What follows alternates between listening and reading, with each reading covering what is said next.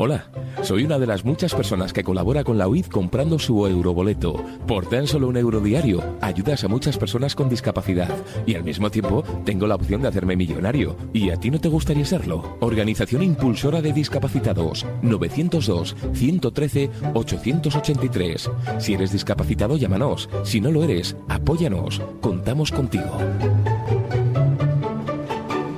Radio 4G FM. Ponemos lo que nos gusta.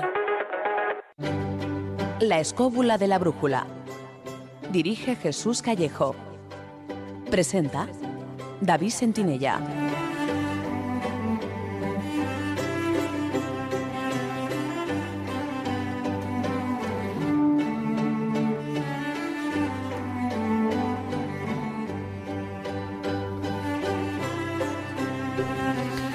Buenas noches amigos, ¿qué tal estáis? Desde los estudios de Radio 4G FM os damos la bienvenida una semana más a una nueva edición de La Escóbula de la Brújula.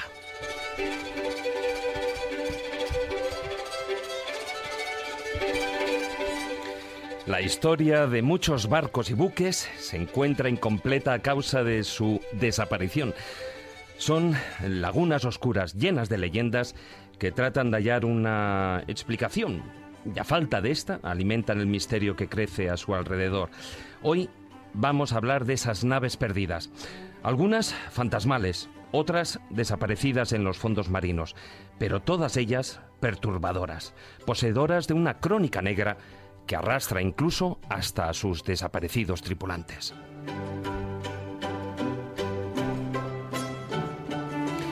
También contactaremos con Jesús Callejo, que se encuentra en la localidad alicantina de Crevillente, donde acaba de tener lugar la entrega de la quinta edición del premio Juan Antonio Cebrián de Divulgación Histórica.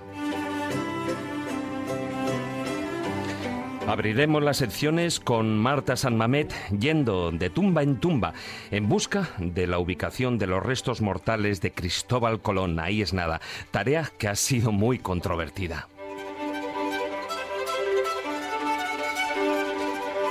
Seremos viajeros de la mente junto a Manuel Berrocal para analizar las investigaciones de William Bowrer que realizó en el Titanic en el año 2012 hasta el 2014 y en las que asegura haber registrado una serie de psicofonías en el transatlántico hundido.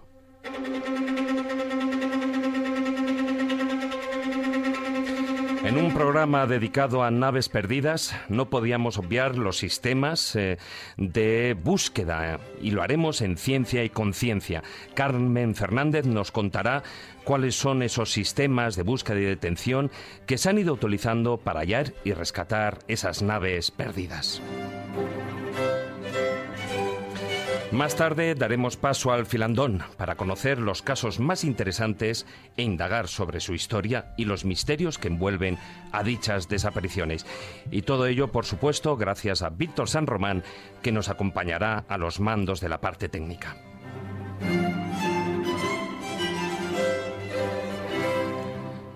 Os recuerdo que tenéis tres vías para participar a tiempo real en el programa. En Facebook, a través de nuestra página oficial, La Escóbula de la Brújula. En Twitter, nuestro perfil es arroba escobuleros. O también podéis mandarnos vuestros comentarios o preguntas por WhatsApp durante el programa al número de Radio 4G, al número siguiente, 636 689 184. Os lo repito, 636 689 184 con el prefijo más 34 si lo mandáis desde fuera de España y por supuesto no os olvidéis de poner vuestro nombre en el mensaje.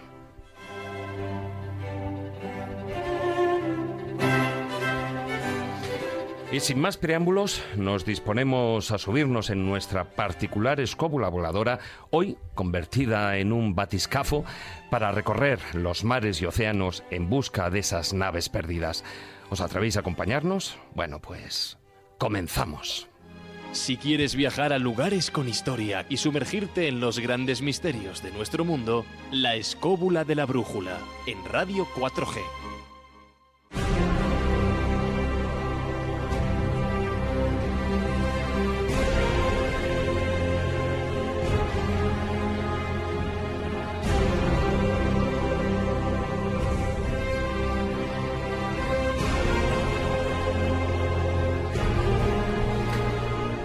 Historia de la navegación está llena de barcos que desaparecieron en el océano. Con el tiempo, algunos son vistos y calificados como buques fantasma, de otros no se ha vuelto a tener noticia. No se han encontrado restos que den algún indicio de lo que les ocurrió, ni de la fecha o lugar donde dejaron de existir. Y lo que es peor, que ocurrió con toda su tripulación. Simplemente desaparecieron, diluidos en un misterio tan grande como el propio mar.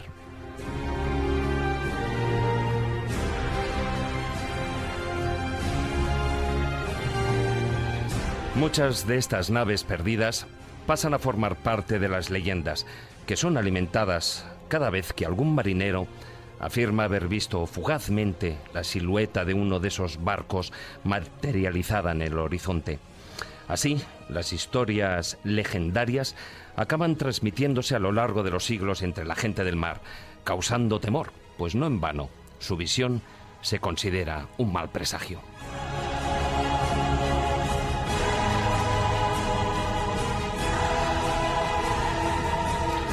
Esta noche, en la escóbula de la brújula, profundizaremos en la historia y en las leyendas, y en sus posibles explicaciones, tal vez menos fantasiosas.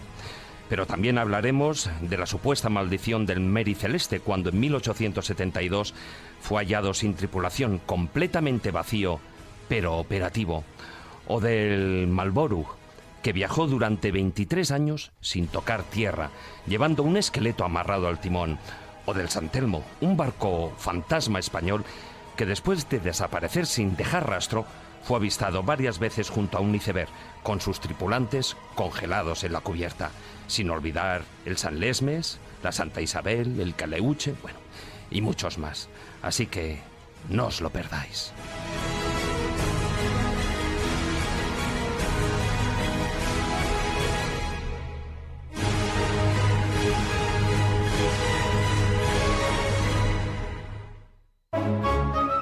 La escóbula de la brújula.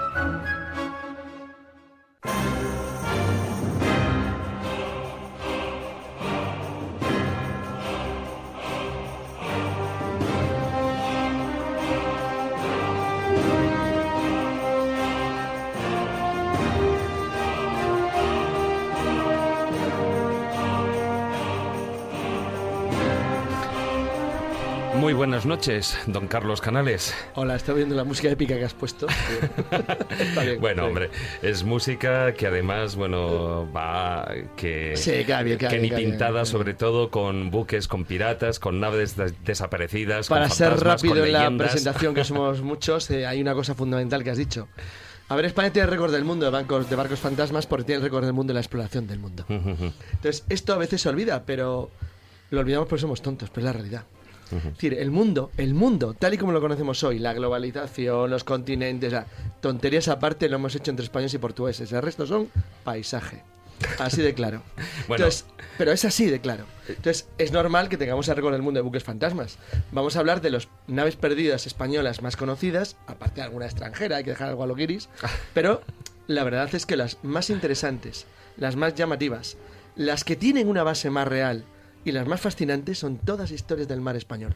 Bueno, de todas formas, eh, hay, hay un dato que es, eh, la verdad es que llama mucho la atención, ¿no? Y es que según la UNESCO hay más de 3 millones de barcos perdidos aún sin localizar. Sí, pero casi ninguno tiene importancia.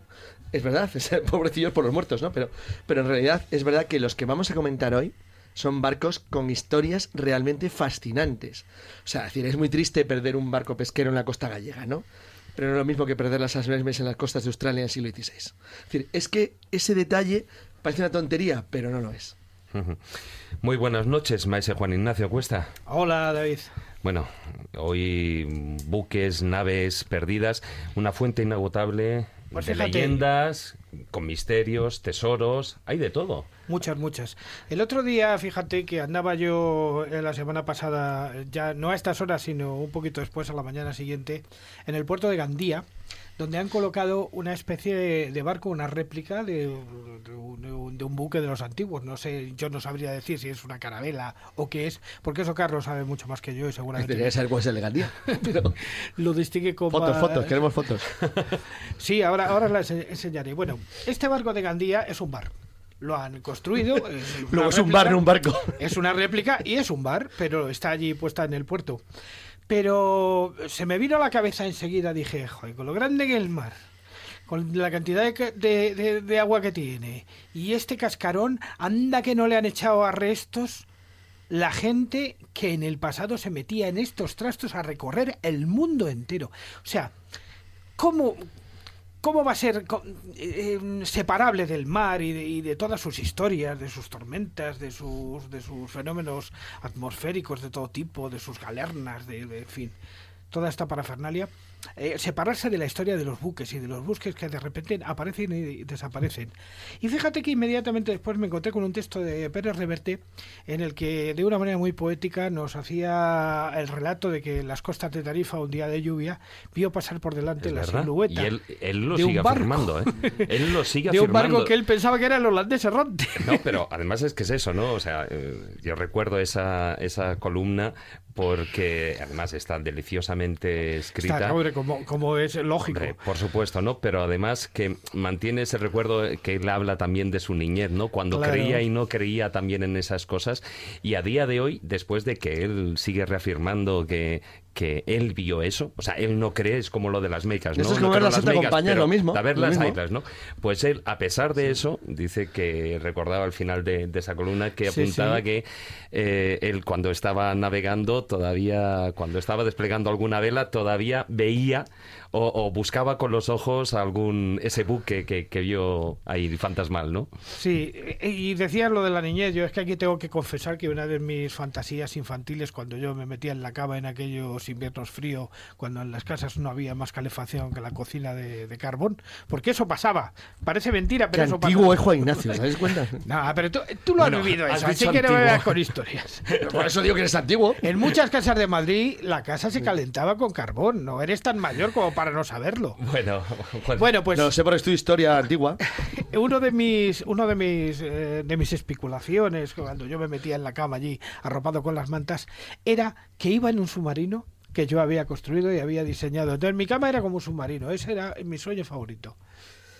vaya. Es raro, Juan Bueno, sí, la verdad que sí, pero bueno. Muy buenas noches, don Manuel Berrocal. Muy buenas noches. Hoy, aparte de la sección, nos acompañas también a lo largo de todo el programa. Y bueno, eh, cuando se habla de naves perdidas, pues siempre se piensa y se habla del Triángulo de las Bermudas, ¿no? Pero bueno, dejando a un lado Dejando el ese, ese tema tan trillado, la verdad es que hay muchas, mm, muchas desapariciones misteriosas eh, y en otros tantos triángulos que hay, ¿no? Sí, no, bueno, eh, las desapariciones siempre han estado asociadas a todo, a- sobre todo en la navegación, por muchas razones y muchas razones concretas, desde problemas de enfermedades a situaciones particulares del barco, demás. E incluso también hay que considerar problemas tan sencillos como cobrar el seguro.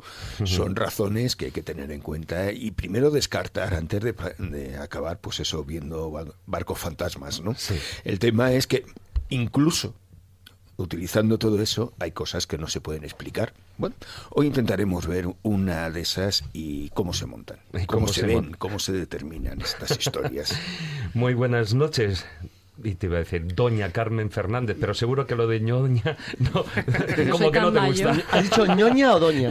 He dicho las dos Oye, cosas. ñoña, ñoña y ñoño es mi palabra favorita del libro de lectura de preescolar. Eh, ¿eh? ¿Tienes algún problema? eh? No, no, me, me gusta, pero me parece también antigua. O sea, Ah, que sí, criticabas a Juan Ignacio. Pero tú ahí, ahí. Déjala que hoy que estamos doña, hablando de, de naves, no hoy ha venido doña. enfundada en un traje de neopreno. A que me queda bien, ¿eh? Bueno, es que ya mm, el estilo buzo ha mejorado bastante con el paso de los siglos, porque por si el- yo aparecer con el original, es verdad, con una la evolución, campana la de evolución Toledo. tipo Michelin a tipo actual es Sí, una sí. cosa Hay una buena Os, evolución. os salváis que traigo el del siglo XXI. Con el del siglo XVI creo que no hubiéramos cabido aquí en el estudio, pero bueno. Ya sabes que yo soy hija de la mar por parte de padre. Exactamente, era un tema es que- un buen programa para mí. Que, que te quería comentar, ¿no? Porque tú que eres familia de marinos y conoces esos peligros que sí, tiene sí. la mar. ¿Alguna vez em, has oído eh, contarle alguna historia de estas a, a tu padre? ¿De, de misterio o de muerte?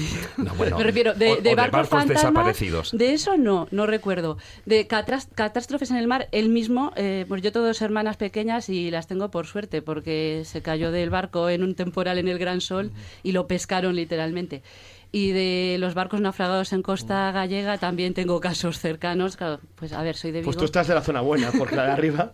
Sí, no, pero en Vigo, en la entrada, en la boca de las Sí, verdad, Cies, sí, sí. hay, mm, hay has bastantes encontrado los de. Rande? No los he encontrado Ponte a ello, todavía, porque hay pero... una pasta ahí, ¿eh? Eh, eso no se sabe exactamente, No, porque que se que supone que, que ya, los vaciaron sí, por sí, tierra sí, y el único que llevaba oro sí es el que está hundido en la zona de las CIES y eso lo podríamos comentar Bueno, después en el está filandón. Sí, porque el barcos Porque- desaparecidos de lo mejor, ¿eh? Está porque- el Santo Cristo de Claro, Maracaibo. Pero no solo eso, salen en, en 20.000 leguas de viaje submarino de Verne. Exacto. Exacto. Bueno, de hecho, en, en- en Vigo hay dos esculturas dedicadas a. Julio Verne. Una está en el Náutico, en la Bueno, zona Verne, del puerto. Verne era un bestseller en España, Sí, siempre sí, que hay sí, un libro. No, de hecho, eh, me estáis adelantando la sección ya. Ah, bueno, bueno, quería, dejamos, contar, dejamos, venga. quería contar una anécdota de este estilo por No pero nada. bueno, no tienes No, razón. pero- O sea, Julio Verne, de hecho, estuvo en Vigo, no recuerdo ahora cuántas veces, cierto. con su barco en el puerto. Ahí paró, entonces tenemos esa escultura en la que está sentada sobre los brazos del pulpo Sí. Sí. y tenemos otra que está en medio de la ría, en la zona de cesantes, metiéndose ya hacia adentro, Ah, sí. que es muy bonita, está en la Es columna, mucho más bonita, sí, sí. está en la columna Verne y los eh, Nemo, perdón, y los submarinistas que quedan enterrados cuando la marea está alta, quedan tapados por el agua y cuando la marea baja se ven a los submarinistas buscando el oro de los galeones que salen 20.000 leguas ¿Sabéis lo que es en el mundo del punto. Nemo? ¿No sabéis lo que es el punto Nemo? El punto Nemo es el punto del planeta que está más lejos de una costa firme. Así que alguien lo busque en internet, que es muy interesante. El punto Nemo. Sí. Bueno, Lo apuntaré. Punto Nemo, busca, busca. ahora que ya estabais, eh, eh, bueno, lanzados y hablando de, de todos estos temas, no, no te vamos a pisar la, la sección, pero sí que, bueno, por cierto, el Santo Cristo en Maracaibo se, se ha localizado No, algo. no, no, Ni las localizado. 900 toneladas de oro. Ver, yo creo que no debe haber tanto porque, como decía antes, parte se sacó de los barcos y se llevó por tierra al verse atrapados dentro de la ría. Pero ese era en el que recogieron todos los restos de oro que quedaban los ingleses cuando ganaron la batalla. Y se perdió a lo de las CIES, pues por ahí está. Por ahí está. Bueno, quien también está por ahí es eh, nuestro director, director, don Jesús Callejo. Muy buenas noches. ¿Qué tal, David? ¿Qué tal, compañeros? Muy buenas noches. Hola. Muy Buenas buenas noches. noches. Te encuentras en Crevillente para la entrega de esa quinta edición del premio Juan Antonio Cebrián de divulgación histórica, ¿no? Y me imagino que también tendrás ahí a tu vera al ganador, que es eh, Tengo, Vicen- tengo aquí a mi vera, exactamente. Vicente Sí, sí. Ruiz García, ¿no? Bueno, ¿cómo Ah. ha ido, cómo ha ido esa entrega del premio? Ha ido todo bien, ha ido todo bien, solo ha habido un pequeño fallo, es que el libro no estaba, pero vamos, al hueso, todo lo demás ha ido perfecto. La verdad que la ley de Murphy se ha dado en Pues- este caso y estaba todo jurado, estaba eh, por supuesto el ganador, eh, en fin, el público, eh, muchísima gente, muchísima expectación, pero por esas circunstancias de la vida, al final el libro no ha podido llegar para tenerlo físicamente aquí, no va a estar Pues- mañana, va a estar mañana. Pues Jesús, yo te voy a poner perdido. los dientes largos, pero yo lo tengo en mis manos. Ay, ay, ay, Lo tengo suerte en mis al editor. No, no, no. A ver, por eso te digo que habrá sido un problema de transporte, Sí, ha evidentemente. sido transporte. Pero bueno, como porque estamos hablando de naves perdidas, pues ahí tenemos el libro perdido, el libro el, ganador. El transporte perdido, que también, que ha también lo sido hay. curioso. Pero bueno, salvo eso, que al fin y al cabo es una anécdota, la verdad es que el acto ha sido muy muy emotivo, muy entrañable, ya sabes, siempre pues con el espíritu de, de Cebrián ahí presente, ¿no? Pues que en el fondo es lo que se intenta recordar con esta convocatoria, con este premio, y siempre pues eh, con ese adalid, ¿no? Que es la historia, la divulgación de la historia. Y además yo creo que este libro eh, cumple muy bien estos requisitos, ¿no? Porque eh, haciendo de protagonista, ahora os contará el autor, ¿no? Que lo tengo aquí a mi lado. Pero bueno, básicamente el protagonista es un barco, es el San Justo, que además tiene esas peripecias marítimas importantes en, una, en un momento convulso de la historia de España, que es el final del siglo XVIII y principios del XIX. Entonces está muy bien porque que es lo que hemos contado un poco también en la tertulia, cómo los distintos personajes que se van elaborando ¿no? y que van saliendo a lo largo y ancho de este, de este libro, pues forman parte de esa historia de España sin la cual no podríamos entender el presente, ¿no? Desde Alejandro Malespina o Francisco de Goya, por supuesto Jorge Juan, ¿no? Que es el que renueva toda la armada española y haciendo de espía y, y buscando todo tipo de triquiñuelas para, para robar los astilleros españoles gracias a lo que sabían los ingleses. Todo ese tipo de cosas son las que se van contando y son las que se han de alguna forma relatado y se han contado aquí. Como ves, el tema marítimo ha estado de fondo, ha sido importante, ¿no? El saber un poco que esos navíos pues tuvieron una gran importancia. Y yo resalté algo que os comento, ¿no? Porque ya digo, luego el, el autor ahora os comentará algo más de la obra, pero algo que me llamó la atención y yo así los puse es que hay como barcos que ya sabéis que dentro del mundo marinero hay mucha superstición, ¿no? Entonces el mal fario siempre está ahí presente y por eso muchas veces se bautizaban a los barcos, se los bautizaban con nombres de santos. Y entonces, bueno, pues hay como navíos que tenían buena suerte y navíos que tenían mala suerte, ¿no? En Saltelmo, que me imagino que lo iréis, no mencionaréis esta noche, pues era uno de los de mala suerte, Muy pero mala, ¿eh? el Muy San mala. Justo, ¿eh? Que muy mala, muy mala suerte. Muy mala, muy mala, ya que, bueno, pobrecillo, ¿no? Que se lo digan a los marineros ahí que murieron congelados a pesar del nombre de San Telmo, que realmente deberían haber muerto achicharrados por lo del nombre. Pero sin sí. embargo, mueren congelados. Y sin embargo, San Justo tuvo buena suerte, o sea, salir indemne, por ejemplo, de la batalla de Trafalgar ya, ya tiene mérito, ¿no? Y cantidad de cosas. O sea que, bueno, yo creo que también las historias de los barcos que se cuentan poco también tienen mucho que decir, ¿no? Y más en este programa de esta noche en la escóbula, estos navíos, naves perdidas, donde tenemos cantidad de pecios, sabes que incluso la UNESCO dice que hay como 3 millones de barcos hundidos y perdidos en distintas partes del mundo. Solo en España Sí. ya tenemos 3.000, o sea que imagínate, de los cuales 1.500 se han localizado como pecios. Fijaros, fijaros que cada barco tiene su historia, su leyenda, su pers- superstición, su tesoro y, por supuesto, su enigma. Bueno, pues yo creo que con este antecedente, yo creo que es, es el libro justo ganador y además jugando con ese juego de palabras, ¿no? El navío de San Justo ha sido un justo ganador de esta quinta edición del premio Juan Antonio Cebrián. Y como ves, pues aquí incluso en Crevillente pues estamos de lo más marítimo y cerca de mí, a mi vera, pues tenemos a su gran capitán, el artífice de, de esta obra.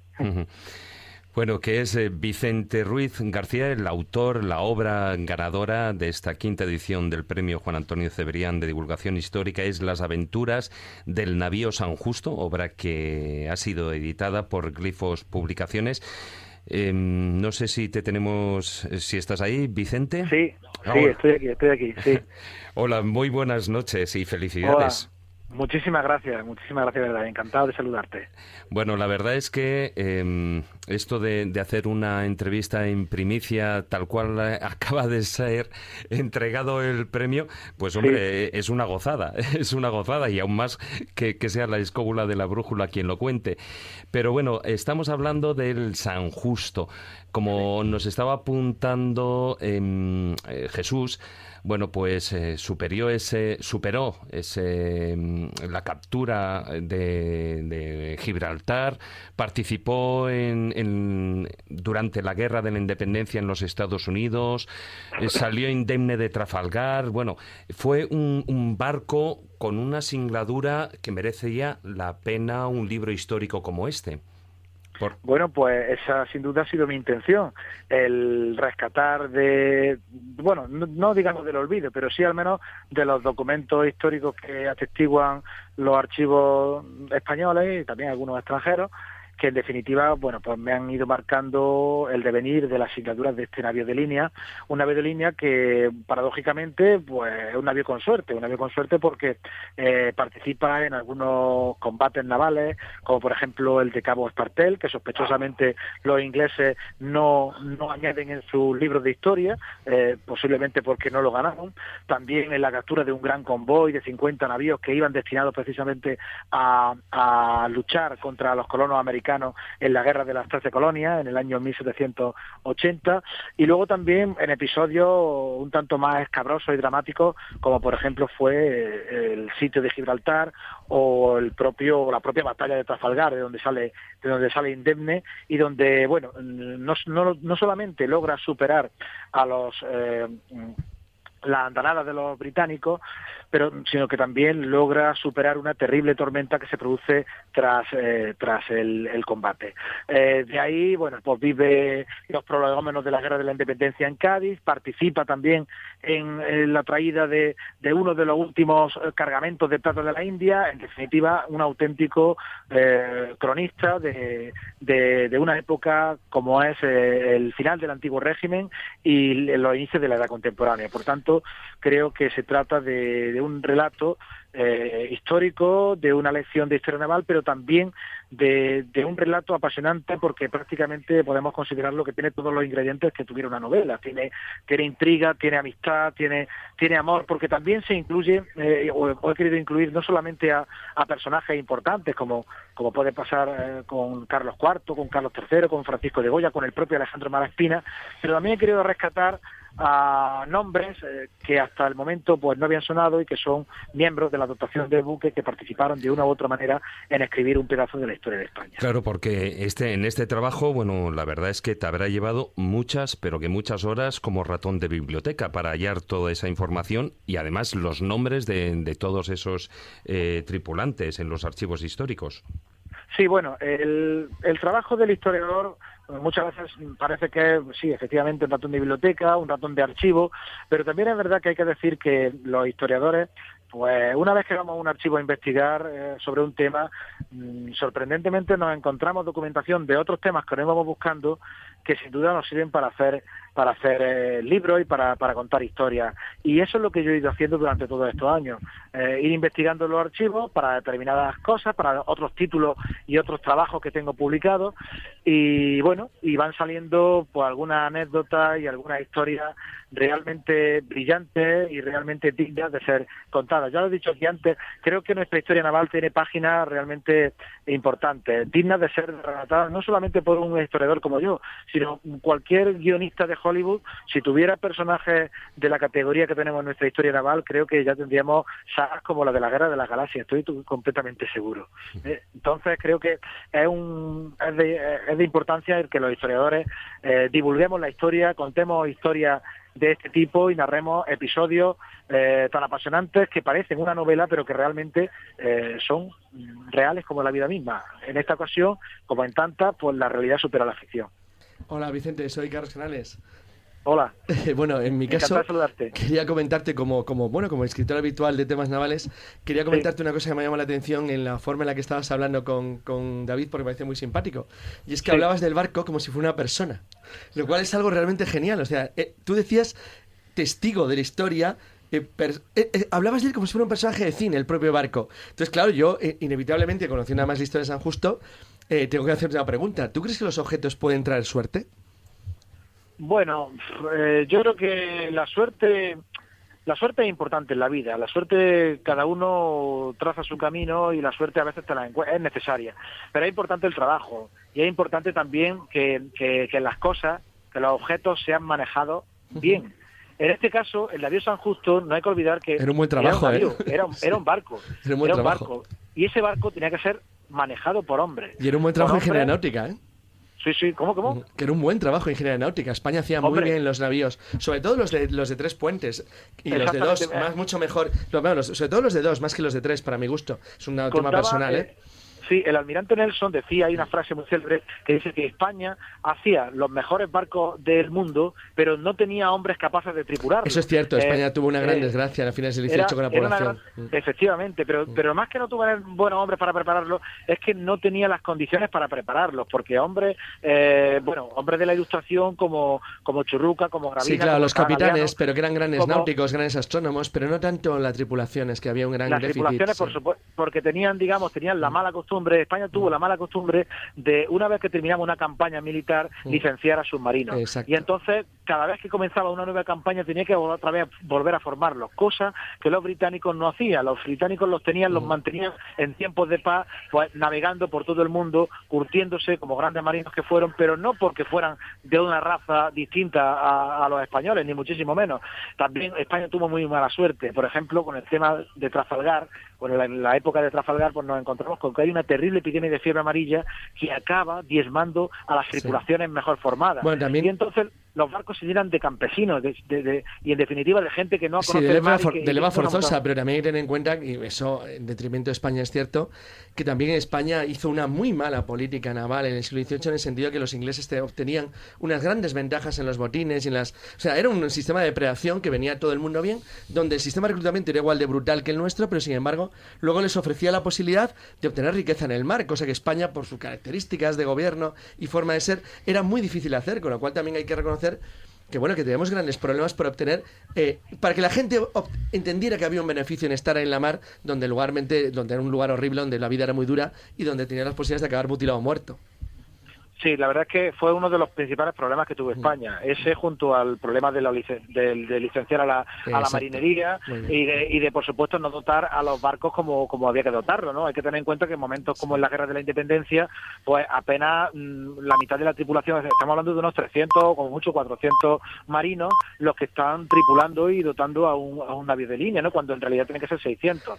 Pero de todas formas, a pesar de todos estos eh, desastres y a pesar de siempre mirar el lado oscuro, hay que tener en cuenta lo siguiente con el respecto a la Marina Española. Eh, finalmente tuvo cierto éxito, porque en realidad lo que buscaba la Marina de la Ilustración Claro, mantener las comunicaciones. Efectivamente. Claro, nada más, claro, por supuesto. Mantener las comunicaciones, Claro que sí, sí, mantener las colonias intactas y de hecho Exacto. lo consiguió. Y de Es que era el único objetivo, porque- tienes razón, era el único objetivo que había. Es era el verdad. único objetivo que había. Y Es de cierto. hecho, y de hecho en realidad, pues lo conseguimos con éxito porque nuestras costas Completamente de acuerdo. Sí, Eh. Cádiz lo intentaron conquistar los ingleses en numerosas ocasiones. Tenerife exactamente igual. Que absolutamente de acuerdo. las ciudades de América exactamente lo mismo, por lo que finalmente logramos aguantar durante un siglo más las colonias de América. y Estoy de además, acuerdo. Cuando se independizan las colonias americanas, son los españoles del otro hemisferio, no son a manos de los ingleses que durante un siglo intentaron quitarnos. Efectivamente, eh, y de hecho hay una cosa muy importante y es que en realidad la, la flota española ni siquiera es dañada por Trafalgar, ni siquiera por Trafalgar. Lo que la daña Sí. definitivamente es la guerra de independencia cuando la invasión española obliga a la marinería, a la tropa, el dinero y todo lo que hay a invertirse en tierra para eh, frenar a un país que te acaba de invadir y te está destrozando y se abandona la, la reconstrucción de la Armada. Si no, probablemente la Armada española se va a reconstruir exactamente igual que en cualquier otro desastre del siglo XVIII. Eso estoy Claro, absolutamente de, acuerdo. De hecho, de hecho, eso lo trato en, el, en el, mi trabajo en el Navío San Justo, la aventura Sí. del Navío San Justo, cuando miembros de la dotación del Navío San Justo nos lo encontramos en Trafalgar y luego años después en la batalla de Bailén. Por supuesto. Porque no han tenido más remedio, pues, con nombre y apellido, eh, no han tenido más remedio que cambiarse, digamos, de, de- de trabajo eh, dentro de, de lo que era la, la carrera militar y pasar de ser marinos, marinos, por cierto, que eran no solamente militares, sino que eran grandes científicos y sin duda personalidades con unas inquietudes intelectuales muy brillantes. Y que a veces Eh, se olvida que la principal, que la primera victoria de la Gran Independencia no es Bailén, sino la toma de las naves de Rosilí en Cádiz. Exactamente, la batalla de la Poza de Santa Isabel. Exacto, es la primera victoria que hay. Efectivamente, y además donde también otra vez colabora el navío San Justo Eso con es, su dotación que son los supervivientes de. Trafalgar, sí señor. Exactamente, así que ahí, ahí está también uno de los episodios que pocas veces se narra la historia y de hecho hay un capítulo que es, eh, en, en el libro que se llama La rendición de Rosilí que aborda eh, desde la perspectiva del San Justo cómo se produce aquella rendición y aquella épica eh, batalla, victoria española que tuvo mucho más que de, de- de- de- de gloriosa jornada de, de intuición y de astucia, ¿no? Porque se le engañó, a los franceses les engañamos eh, astutamente, que, haciéndoles creer que teníamos más munición y más balas de cañón de las que Y que, realmente y que la gente se le olvida que el camino de Dupont, que era donde iba realmente, era a, re- a socorrer a la flota aislada francesa. Efectivamente. Era su destino. Y, y entonces es cuando se encuentra en Córdoba, cuando saquea la ciudad, cuando se encuentra después Eso al es. ejército de Andalucía en Bailén y después también hay un episodio interesante que narro en este trabajo que es cuando algunos barcos de la Armada, incluido también el San Justo de alguna manera indirecta, pues trasladan a aquellos prisioneros franceses desde Cabrera. Cádiz Mm. hasta la isla de Cabrera. Bueno, pues es todo un trabajo, como estáis escuchando, bueno, toda una lección de, de historia naval, de, historia de España que, que cabalga, o que navega, mejor dicho, entre el último tercio del siglo XVIII y las primeras décadas del siglo XIX. Ahí tenemos las aventuras del navío San Justo eh, ganador de esta quinta edición del premio Juan Antonio Cebrián de Divulgación Histórica. Vicente Ruiz García, su autor, muchas gracias por haber estado con nosotros y de nuevo felicidades por este galardón. Pues muchas gracias de verdad a vosotros, ha sido un placer estar con vosotros, recibir el premio y por supuesto el haber estado pues charlando un ratito después de, de este momento tan tan especial para mí. Claro, Muchas gracias, especial y motivo. con- Ahora disfrutarlo. muy bien, eso haremos, eso haremos. Muchas gracias. Un abrazo. Un abrazo para vosotros.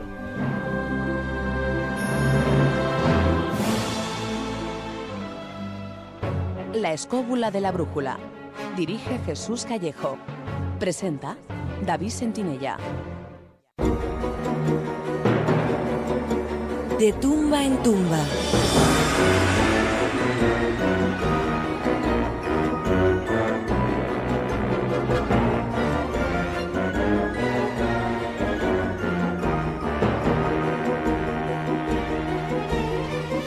Muy buenas noches, Marta San Mamet.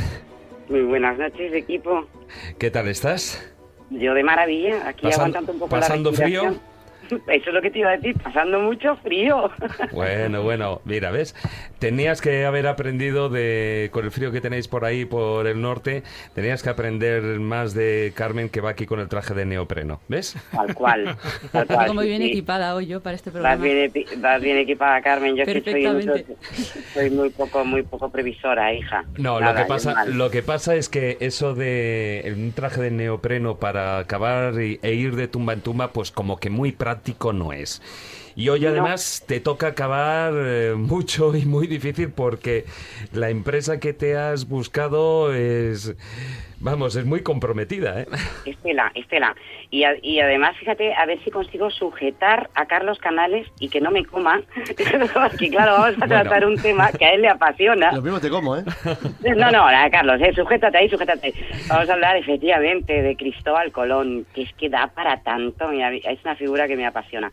Ya, nos, ya fíjate que no me voy a meter en los orígenes, porque es muy divertido. ¿eh? No sé si ahora Sí. ya andamos con un, con un Cristóbal Colón. No, el vasco ya se pasó. Y, Mejor y que el no lo de los orígenes. ¿eh? No, Bueno, ahora, eh, si me dejas decirte, el otro día le dieron un premio al gallego que dice que Cristóbal Colón es gallego y era de hecho Pedro Madruga. La semana Madruga, pasada sí, le dieron el premio a este señor. Bueno. Carlos, no sé qué opinará al respecto. Todo el mundo sabe que era de Pues- Pozuelo. sí. Pues mira, Oye, eh, eh, bueno, la- Arthur Mas no piensa lo mismo, ¿eh? Pero vale. Oye, a Pues mí me mira. hace mucha gracia esta historia gallega, ¿eh? Me hace gracia. Yo Lo que- tengo- lo Un día que te la sé cuento, es que no Marta. es- lo, que, lo que sé es que no es de Madrid de momento, de- del centro de Madrid. Que entonces No, no, pero oye, oye, ¿no? que yo tengo uno que se acerca mucho. Que este Ah, no digas. escribió un libro demostrando que era de Espinosa de Henares, Fíjate, en Guadalajara. Toma ya. No, sí, hay de todo. Yo no hay lo de todo. conocía. Yo no lo conocía, bueno, hay de todo. Ha Y de dicho nombres demostrando, ya ¿eh? ni contarte, de, porque se llama de mil maneras. También, bueno, vamos a irnos de tumba en Sí, tumba con venga. Colón, que dio para mucho, como, como vosotros sabéis. Yo creo que viajó tanto después de muerto como estando en vida, que ya es alucinante, ¿no? Y es verdad que es que eh, el cuerpo eh, no parece tener reposo, ¿no? Entonces, claro, ¿está, en Col- ¿está Colón en Santo Domingo o está en Sevilla? Yo creo que ahí realmente está el, el gran dilema, ¿no? O podría estar en ambos lugares al mismo tiempo, que quizá es por lo que nos estamos inclinando casi todos, ¿no? Que por qué no. Eh, mira, el periplo de huesos es el siguiente. Sabemos que muere el 20 de mayo de 1506, algo es algo, ¿no? Muere en Valladolid. Ahí está, nada, tres añitos, eh, pasa al monasterio de la Cartuja de Sevilla y ahí se le hace una cosa que es bastante gore, pero a mí me encantan estas cosas gore, ya sabéis que os las cuento, es el proceso de la descarnación que se hacía realmente para gente noble, no, no era, no era una, una técnica que se utilizaba para todo el mundo, consistía en separar la carne del hueso, eh, yo creo que con un fin sanitario, bueno, algunas veces incluso se cocía, bueno, no vamos a entrar más en esto, ya nos estamos poniendo un poco aquí. Pero bueno, ya una vez descarnado, se lo llevan a la República Dominicana, efectivamente a Santa Domingo, que es ahí donde tenemos este lío de si hay trocitos o está entero o quién es.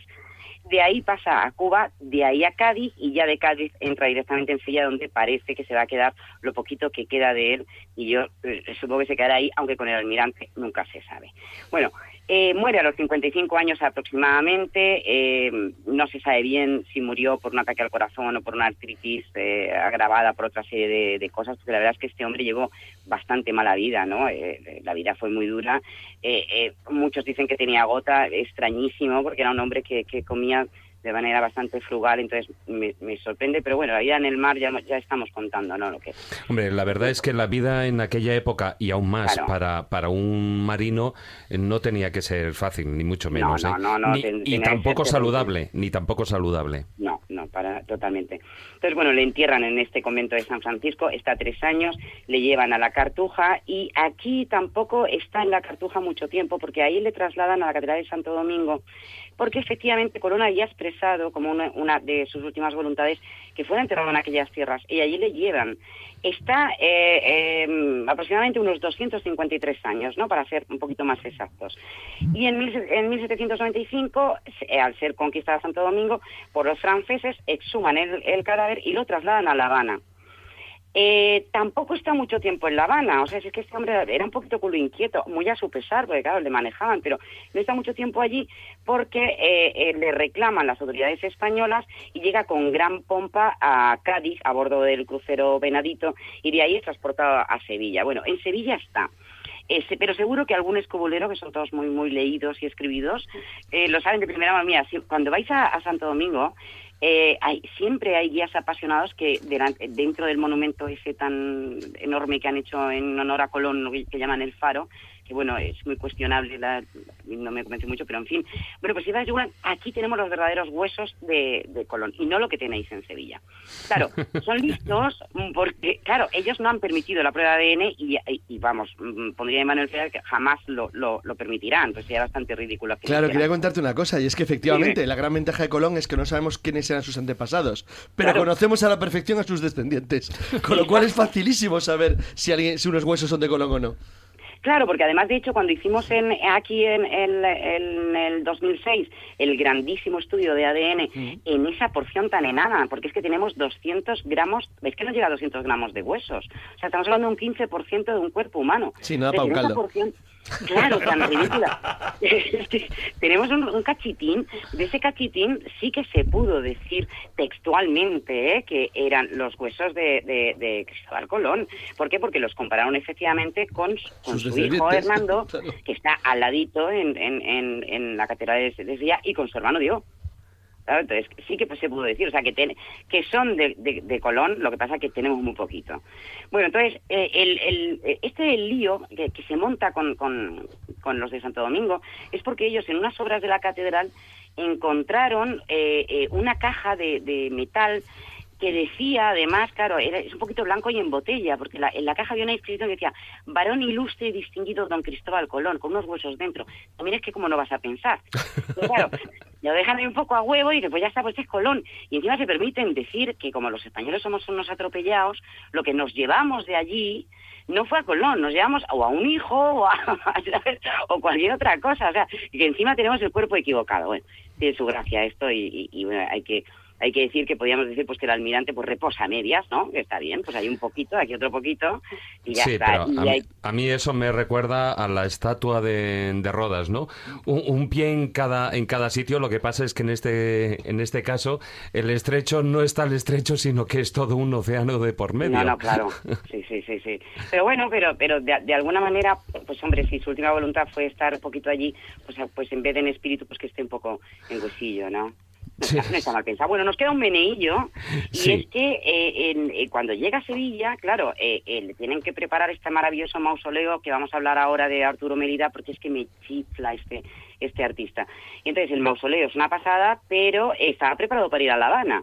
Claro, como todo se paraliza, lo- los cambios históricos pues, hacen que aquello no viaje y se mete en, aquí en Sevilla, en la catedral. Pero claro, eso también fue una movida gordísima. Eso no solo es que se muevan los huesos, es que el mausoleo también se movió. Y de hecho hay cantidad de artículos de todos los sevillanos opinando, el cabildo eh, cabreadísimo, diciendo que no cabía donde lo querían meter, el, Mérida, el artista protestando también. Ahí se generó hasta que por fin lo han situado donde está ahora, que si lo veis, y seguramente lo conoceréis, está en la puerta de San Cristóbal. La verdad es que es un mausoleo que yo creo que, que se ha conseguido ese efecto inquietante que, que, hacía el, el, Arturo Mérida.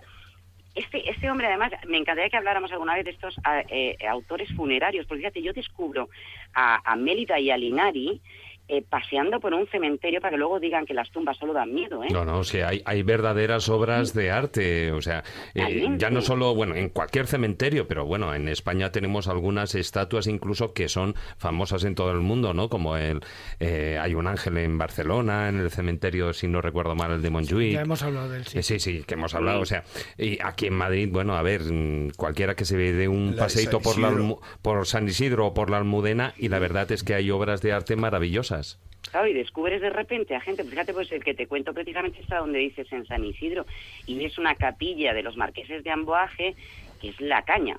porque además eh, Mérida como era arquitecto, era pintor, era decorador, eh, eh, eh, mm, lo hacía absolutamente todo, pues él no dejaba eh, nada al azar. Entonces, eh, eh, incluso fíjate, o sea, tiene, tiene un pináculo de hierro, eh, una, una torre altísima, que porque fue una obra súper controvertida y le criticaron mucho, pero es un mausoleo para rayos.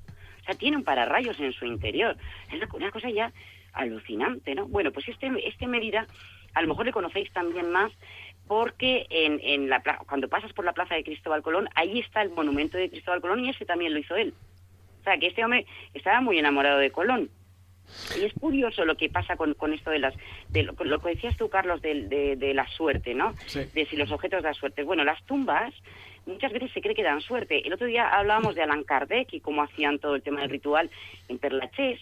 Y a vosotros eh, os hará mucha gracia y lo conoceréis. Está la tumba de Víctor Noir, ¿no? Ujú. el, el periodista que, que le asesina un sobrino de Napoleón y que se ha convertido en vez de icono republicano, ahora es un símbolo de la fertilidad. Y las chicas lo que hacen es... Eso es bueno. Eso lo sabía. Es totalmente cierto. O sea, lo que, lo que hacen las chicas es acariciar con fruición la entrepierna de este señor, ¿no? Porque dicen que aumenta la posibilidad de embarazo, ¿no? Bueno, Pero eso lo ha comprobado alguien. Y claro, a mí que hacía como- yo, yo no he pasado por esa prueba, te puedo decir. No, no, no digo tú. No, lo que sí que es curioso es que la gente que Bueno, pueda si ir tú a lo has ver, comprobado. la gente que, que vaya a verlo o la gente que vea, por ejemplo, que busque las fotografías en, en internet, verá que hay cierta zona del pantalón que tiene un brillo especial. Como dice la canción. Está súper brillante, yo creo que va a perder eh, hasta textura, llegamos y eso va a ir para abajo. Bueno, en fin, que me voy a liar, pero bueno, ¿por qué estos brillos? Pues porque la- el mausoleo de Cristóbal Colón tiene los zapatitos, los cuatro heraldos que representan los cuatro reinos, tienen estos caballeros tienen los, los zapatitos dorados, pero muy brillantes, pero uno especialmente mucho más brillante. Y es porque resulta que los hombres lo acarician, lo frotan para conseguir ese amor también, no sé si esa fertilidad, quizá esa, esa eh, no sé, potencia sexual más que la fertilidad, que parece más, más femenino, ¿no? Pero claro, se han debido de liar y ahora ya no saben cuál es el zapatito, y entonces los tienen todos brillantes. Bueno, es una cosa rarísima, ¿no? Pero, y fíjate que el propio Mélida, el artista, decía, mira, vamos a colocar aquí una verja alrededor del mausoleo, pero claro, yo no creo que él llegara a, a saber lo que iban a hacer con los zapatos. Bueno, ya termino con este traslado de huesos, ¿no? Que, que yo creo que ha estado bien el periplo. No, no sé si os ha quedado claro dónde está Colón, no nos queda casi a ninguno, pero bueno, entonces terminamos con el periplo de huesos sin, olvidar- sin- sin olvidar, oye, pues que efectivamente Colón eh, es el mayor navegante que ha dado la historia, ¿no?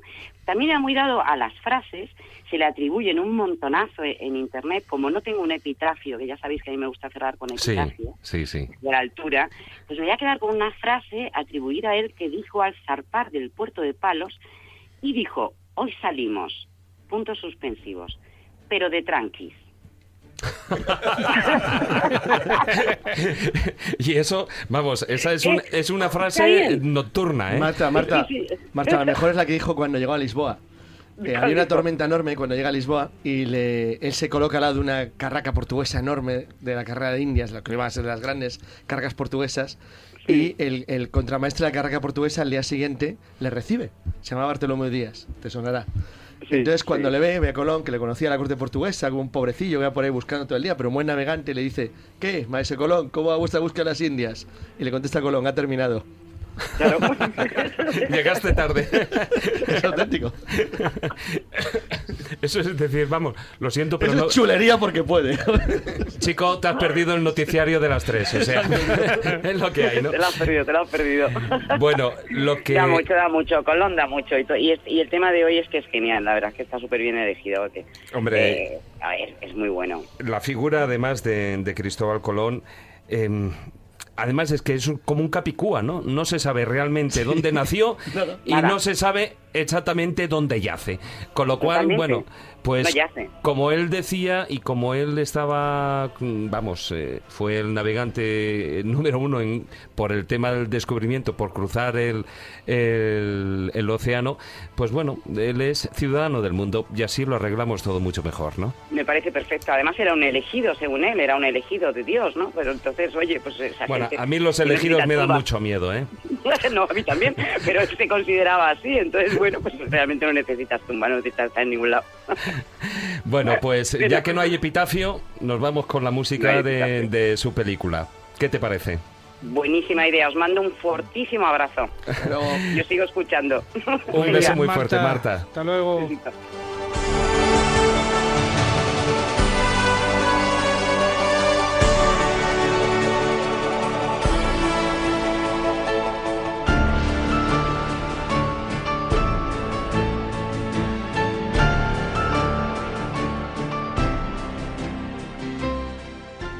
Historia, leyendas, misterio, lugares mágicos. La escóbula de la brújula.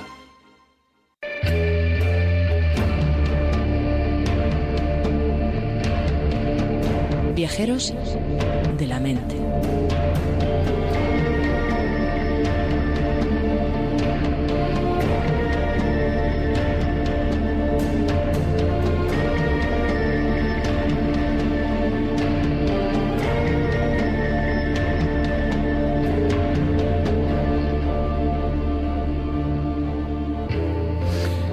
Bueno, Manuel, si Marta se había buscado una empresa difícil, lo tuyo, bueno, en principio dices, ya que vamos a hablar de naves perdidas, oye, la que más nombre tiene, vamos a abarcar un tema del Titanic, ¿no? Yo digo, Evidentemente. yo pensaba que me ibas a sacar el tema de la momia, el tema de las todas las eh, predicciones que hubo, etcétera, pero tú te has ido por la parte más difícil.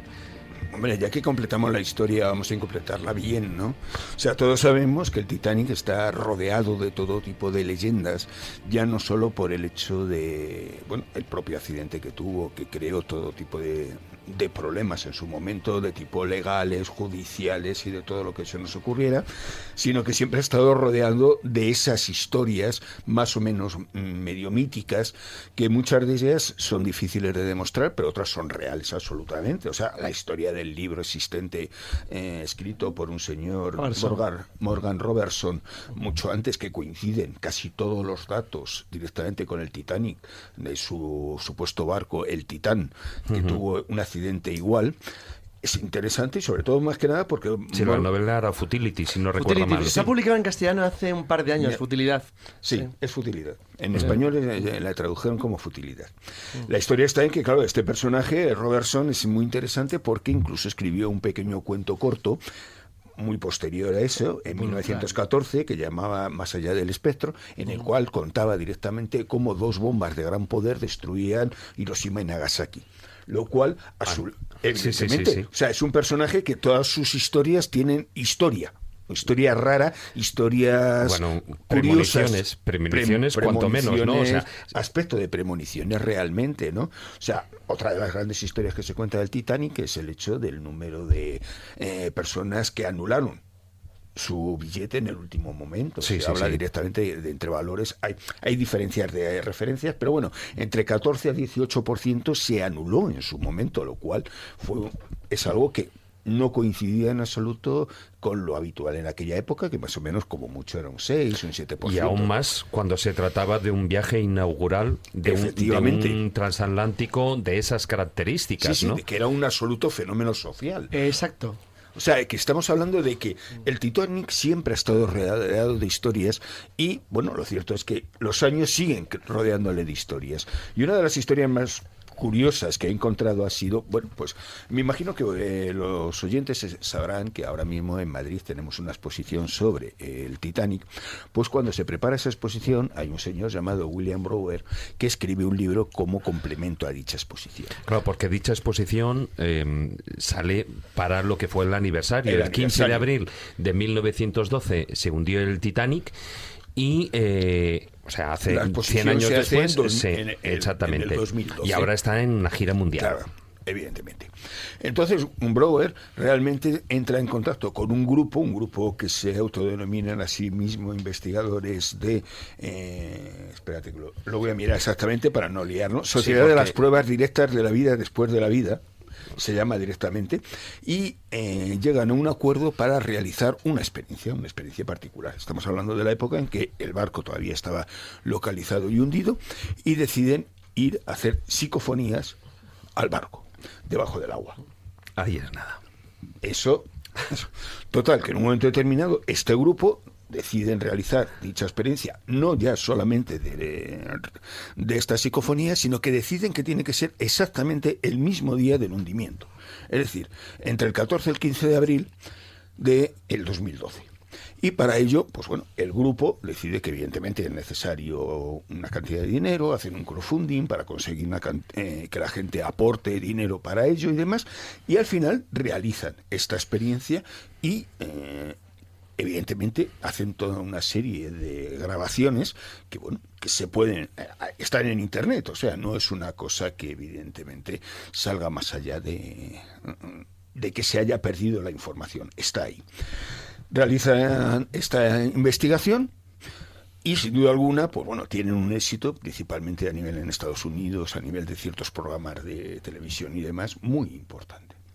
Ya, porque ellos lo que perseguían era, em, bueno, obtener esas psicofonías, pero su hipótesis era mm, que de alguna manera toda esa gente que murió, todo ese dolor, todo ese, em, ese esos hechos luctuosos, pues dejaron una impresión psíquica en lo que es en la zona. Sí, sí, es la, teoría que se utiliza normalmente de lo que se llama la impregnación. Exactamente. zonas, eh, zonas concretas de la Tierra o de edificios o zonas en las que ha habido un, un gran eh, acontecimiento donde han fallecido muchas personas o que ha habido un gran dolor, sin duda alguna quedarían impregnadas de algo a nivel psíquico que eh, podría ser más fácilmente registrado y sobre todo por personas que dicen que tienen una capacidad psíquica más amplia y que son capaces de aceptar esas situaciones. Pero en el caso del mar estamos hablando de que solo puede haber dos soportes de esa, de esa impregnación. Uno sería el propio casco del barco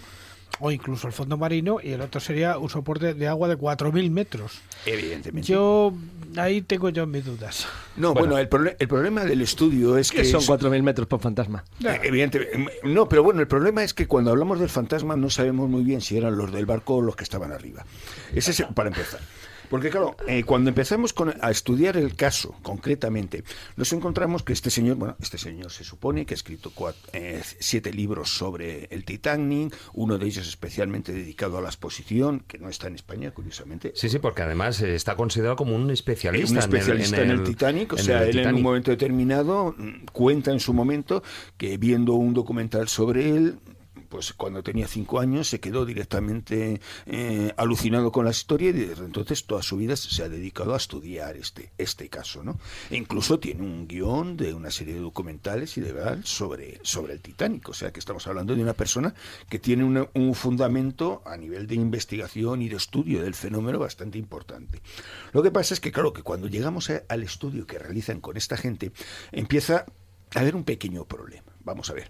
El primero, eh, este grupo de investigación tiene algunas curiosidades. La primera, el, el que la dirige, directamente, conocido directamente por Sadman, es un señor que en realidad es un camionero retirado, que cuando ya estaba aburrido decide crear una especie de grupo de cazafantasmas y se va recorriendo mm, todo Estados Unidos buscando sitios por bueno donde ha habido batallas importantes y demás. Bueno, lo cierto es que cuando se quiso meter eh, en el en la zona cero del, de Nueva York, las Torres Gemelas, pues claro, lo sacaron casi casi a bofetadas, ¿no? Porque ya les pareció demasiado cachondeo lo de este señor.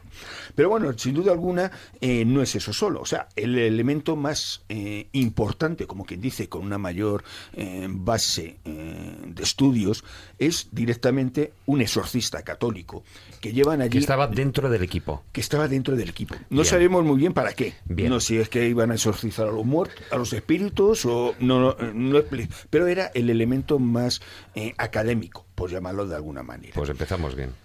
Pero seguimos con la historia. Ah, Para facilitar mejor la comunicación, estos señores no deciden que nada más que lo mejor que pueden hacer es directamente eh, coger un muñeco, le visten de la época del Titanic, le colocan un micrófono en cada mano y lo, y lo tiran por la borda y lo dejan colgando encima de los restos del Titanic. O sea, el sistema para llegar o sea, estamos hablando de que el Titanic se encuentra a 3.800 metros, de profundidad.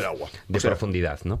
Entonces, ¿qué hacen? Tirar cable, o sea, de casi 4 kilómetros de cable para que el maniquí llegue lo más cerca posible a el Titanic. Claro, eso sin tener en cuenta las corrientes marinas. Bueno, el, el muñeco iría a saber dónde, claro. Estaría surfeando. yo creo que le vieron casi casi en Canarias, ¿no? Pero bueno. Hombre, con- vamos, estaría en las costas de Nueva York casi casi ahí no, surfeando. claro, es que estamos hablando de eso, o sea, digo, pero bueno, pero no solamente eso, cuidado, porque es que claro, como tenemos que ambientar, o sea, entendamos que esta gente que evidentemente se Una pregunta, ¿por qué de vestido de época? ¿No podéis vestir astronauta o de...? No, no, es que hay que ambientar el estudio, por favor. Pero ¿crees que un fantasma se ve impresionado por un maniquí vestido de época?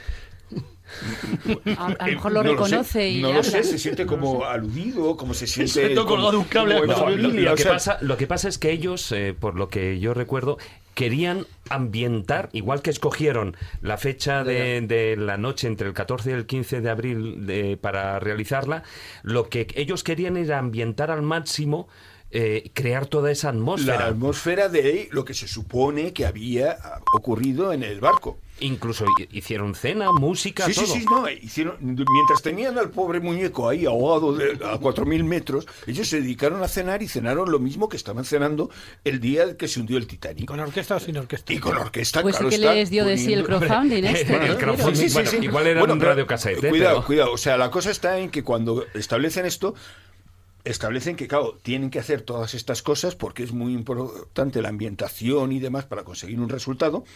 Pero bueno, luego en el fondo dicen que si llegan allí y hace mucho frío, ya lo harán en el verano. que hace Bueno, menos frío. yo creo- Al final no lo hicieron en el Yo verano. creo eh, que podíamos poner, porque creo que las tenemos allí, podíamos poner un fragmento de, eh, del resultado. Sí, sí, de, una de de, las de estas eh, bueno, psicofonías. ellos no hablan de psicofonías, ellos hablan, hablan de fenómenos de voz electrónica. Bueno, sí. O sea, Electronic Voice Phenomenon, que viene a ser lo, que queda muy bien, muy que viene a ser lo mismo, pero en, eh, que es el término anglosajón, evidentemente. Pero eh, bueno, yo creo que para, mm, digamos, para plantear el colofón de toda la investigación merece la pena eh, escuchar un, fragmento Oírlas. un fragmento porque además eh, os digo el- aparecen se pueden como tú has comentado se pueden escuchar en, En en YouTube YouTube están. Y eh, además eh, en, un, en un sitio aparecen incluso como subtitulando todo lo que se va oyendo, porque es como una conversación. O sea, es un- no es que sea una psicofonía, es que es eh, a lo largo de minuto y medio, dos minutos, que creo que dura minuto y medio la, la grabación que está colgada, pues aparecen del orden de unas 40 psicofonías, ¿no? Entonces, ya digo, es como si fuera un diálogo, un diálogo que tú vas grabando con una grabadora. Pero este es el resultado.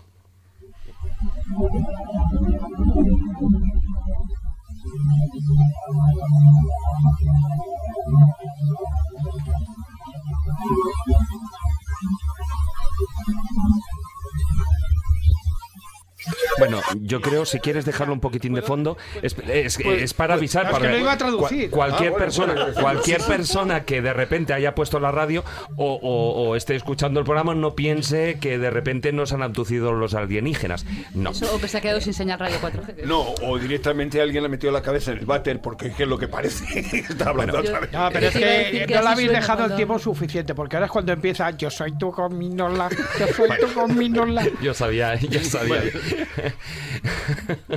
Estamos hablando de que, bueno, ya aparte de eh, más o menos broma o no broma existente, el gran problema de todos estos fenómenos es que al final acaba saliendo estas cosas. O sea, un señor... Desgraciadamente. Desgraciadamente. O sea, Así a los que grabamos psicofonías nos toman por No, imbéciles. claro, Claro, Claro. evidentemente, tú llegas y dices, bueno, yo intento hacer algo serio y evidentemente, claro, ¿qué es lo que funciona? Pues este señor diciendo todas estas historias, llevándose 83 mil dólares establecidos para supuestamente realizar esta historia y acabando paseándose por todas las televisiones de Estados Unidos eh, con este numerito. O sea, ese es el problema, que claro, la poca seriedad de algunas personas hace que todo esto al final siempre, pues bueno, acabemos como acabemos. Sí, bueno, y al final acaban pagando siempre justos por pecadores o incluso la gente, Y luego todo la gente más eh, sensata o con eh, que viene realizando durante años que las hay en universidades y tal eh, sobre los fenómenos paranormales o sobre el campo de la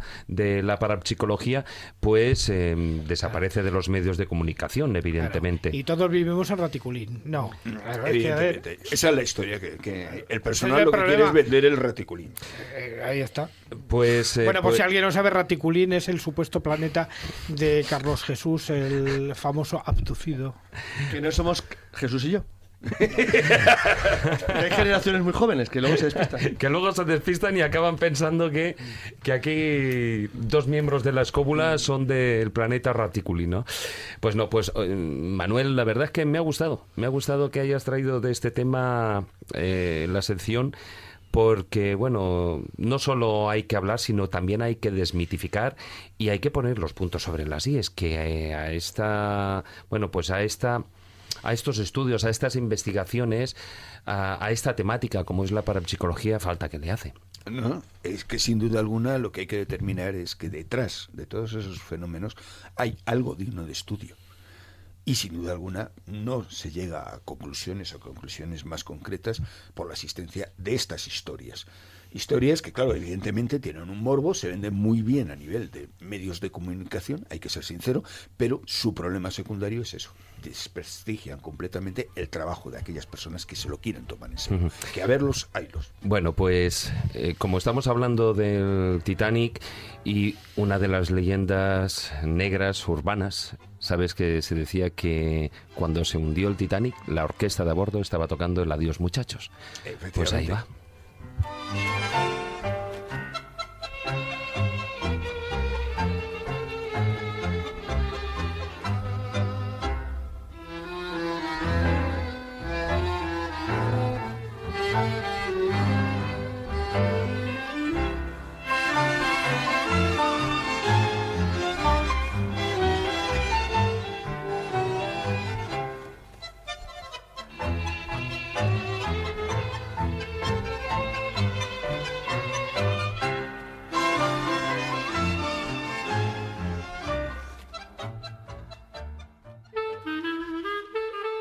La escóbula de la brújula. Ciencia con conciencia.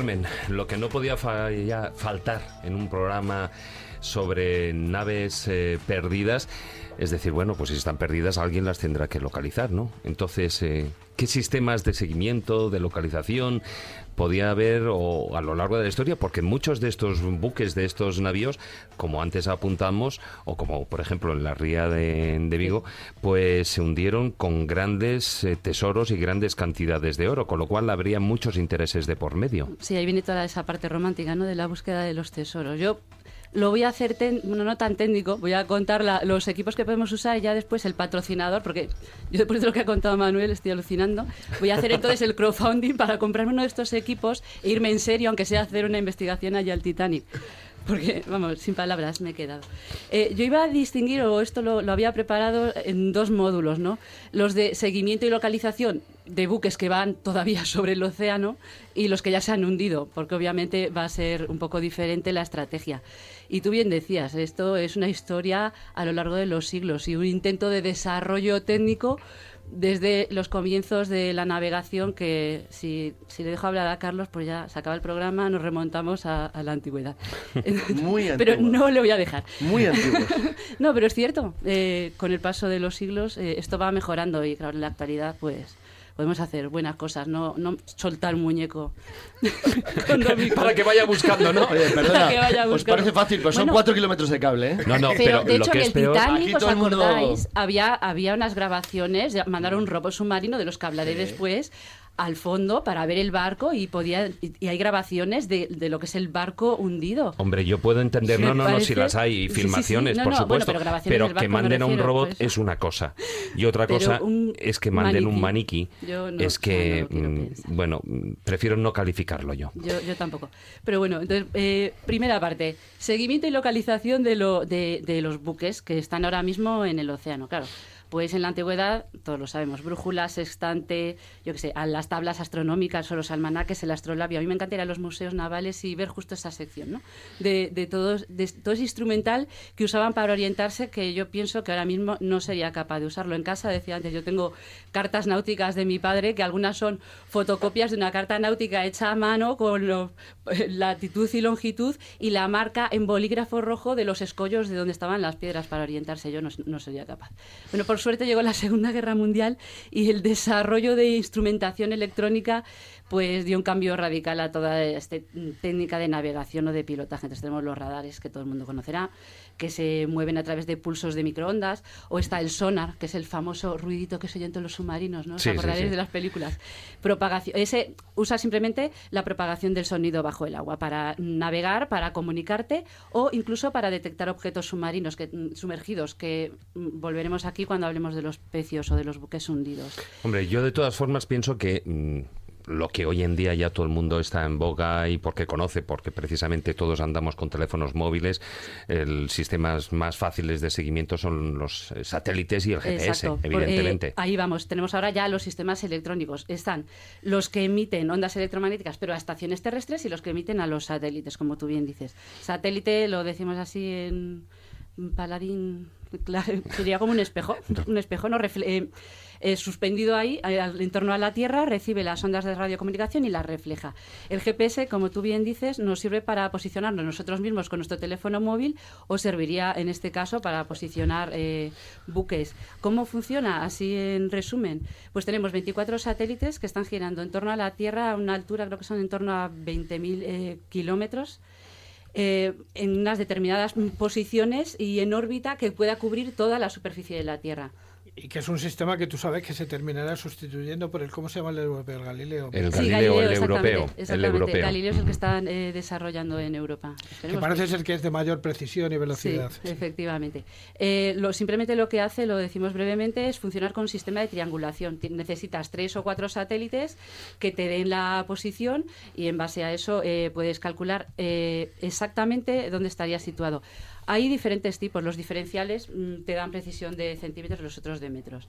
Eh, con los satélites se pueden hacer un montón de cosas y de hecho se están intentando hacer desarrollos para ayudar, por ejemplo, a buscar barcos o aviones que hayan desaparecido en el mar. Esto, de hecho, son estudios muy recientes que proponen la posibilidad, por ejemplo, de usar satélites que ahora mismo simplemente registran la zona de la Tierra para mapear de alguna manera eh, el mar.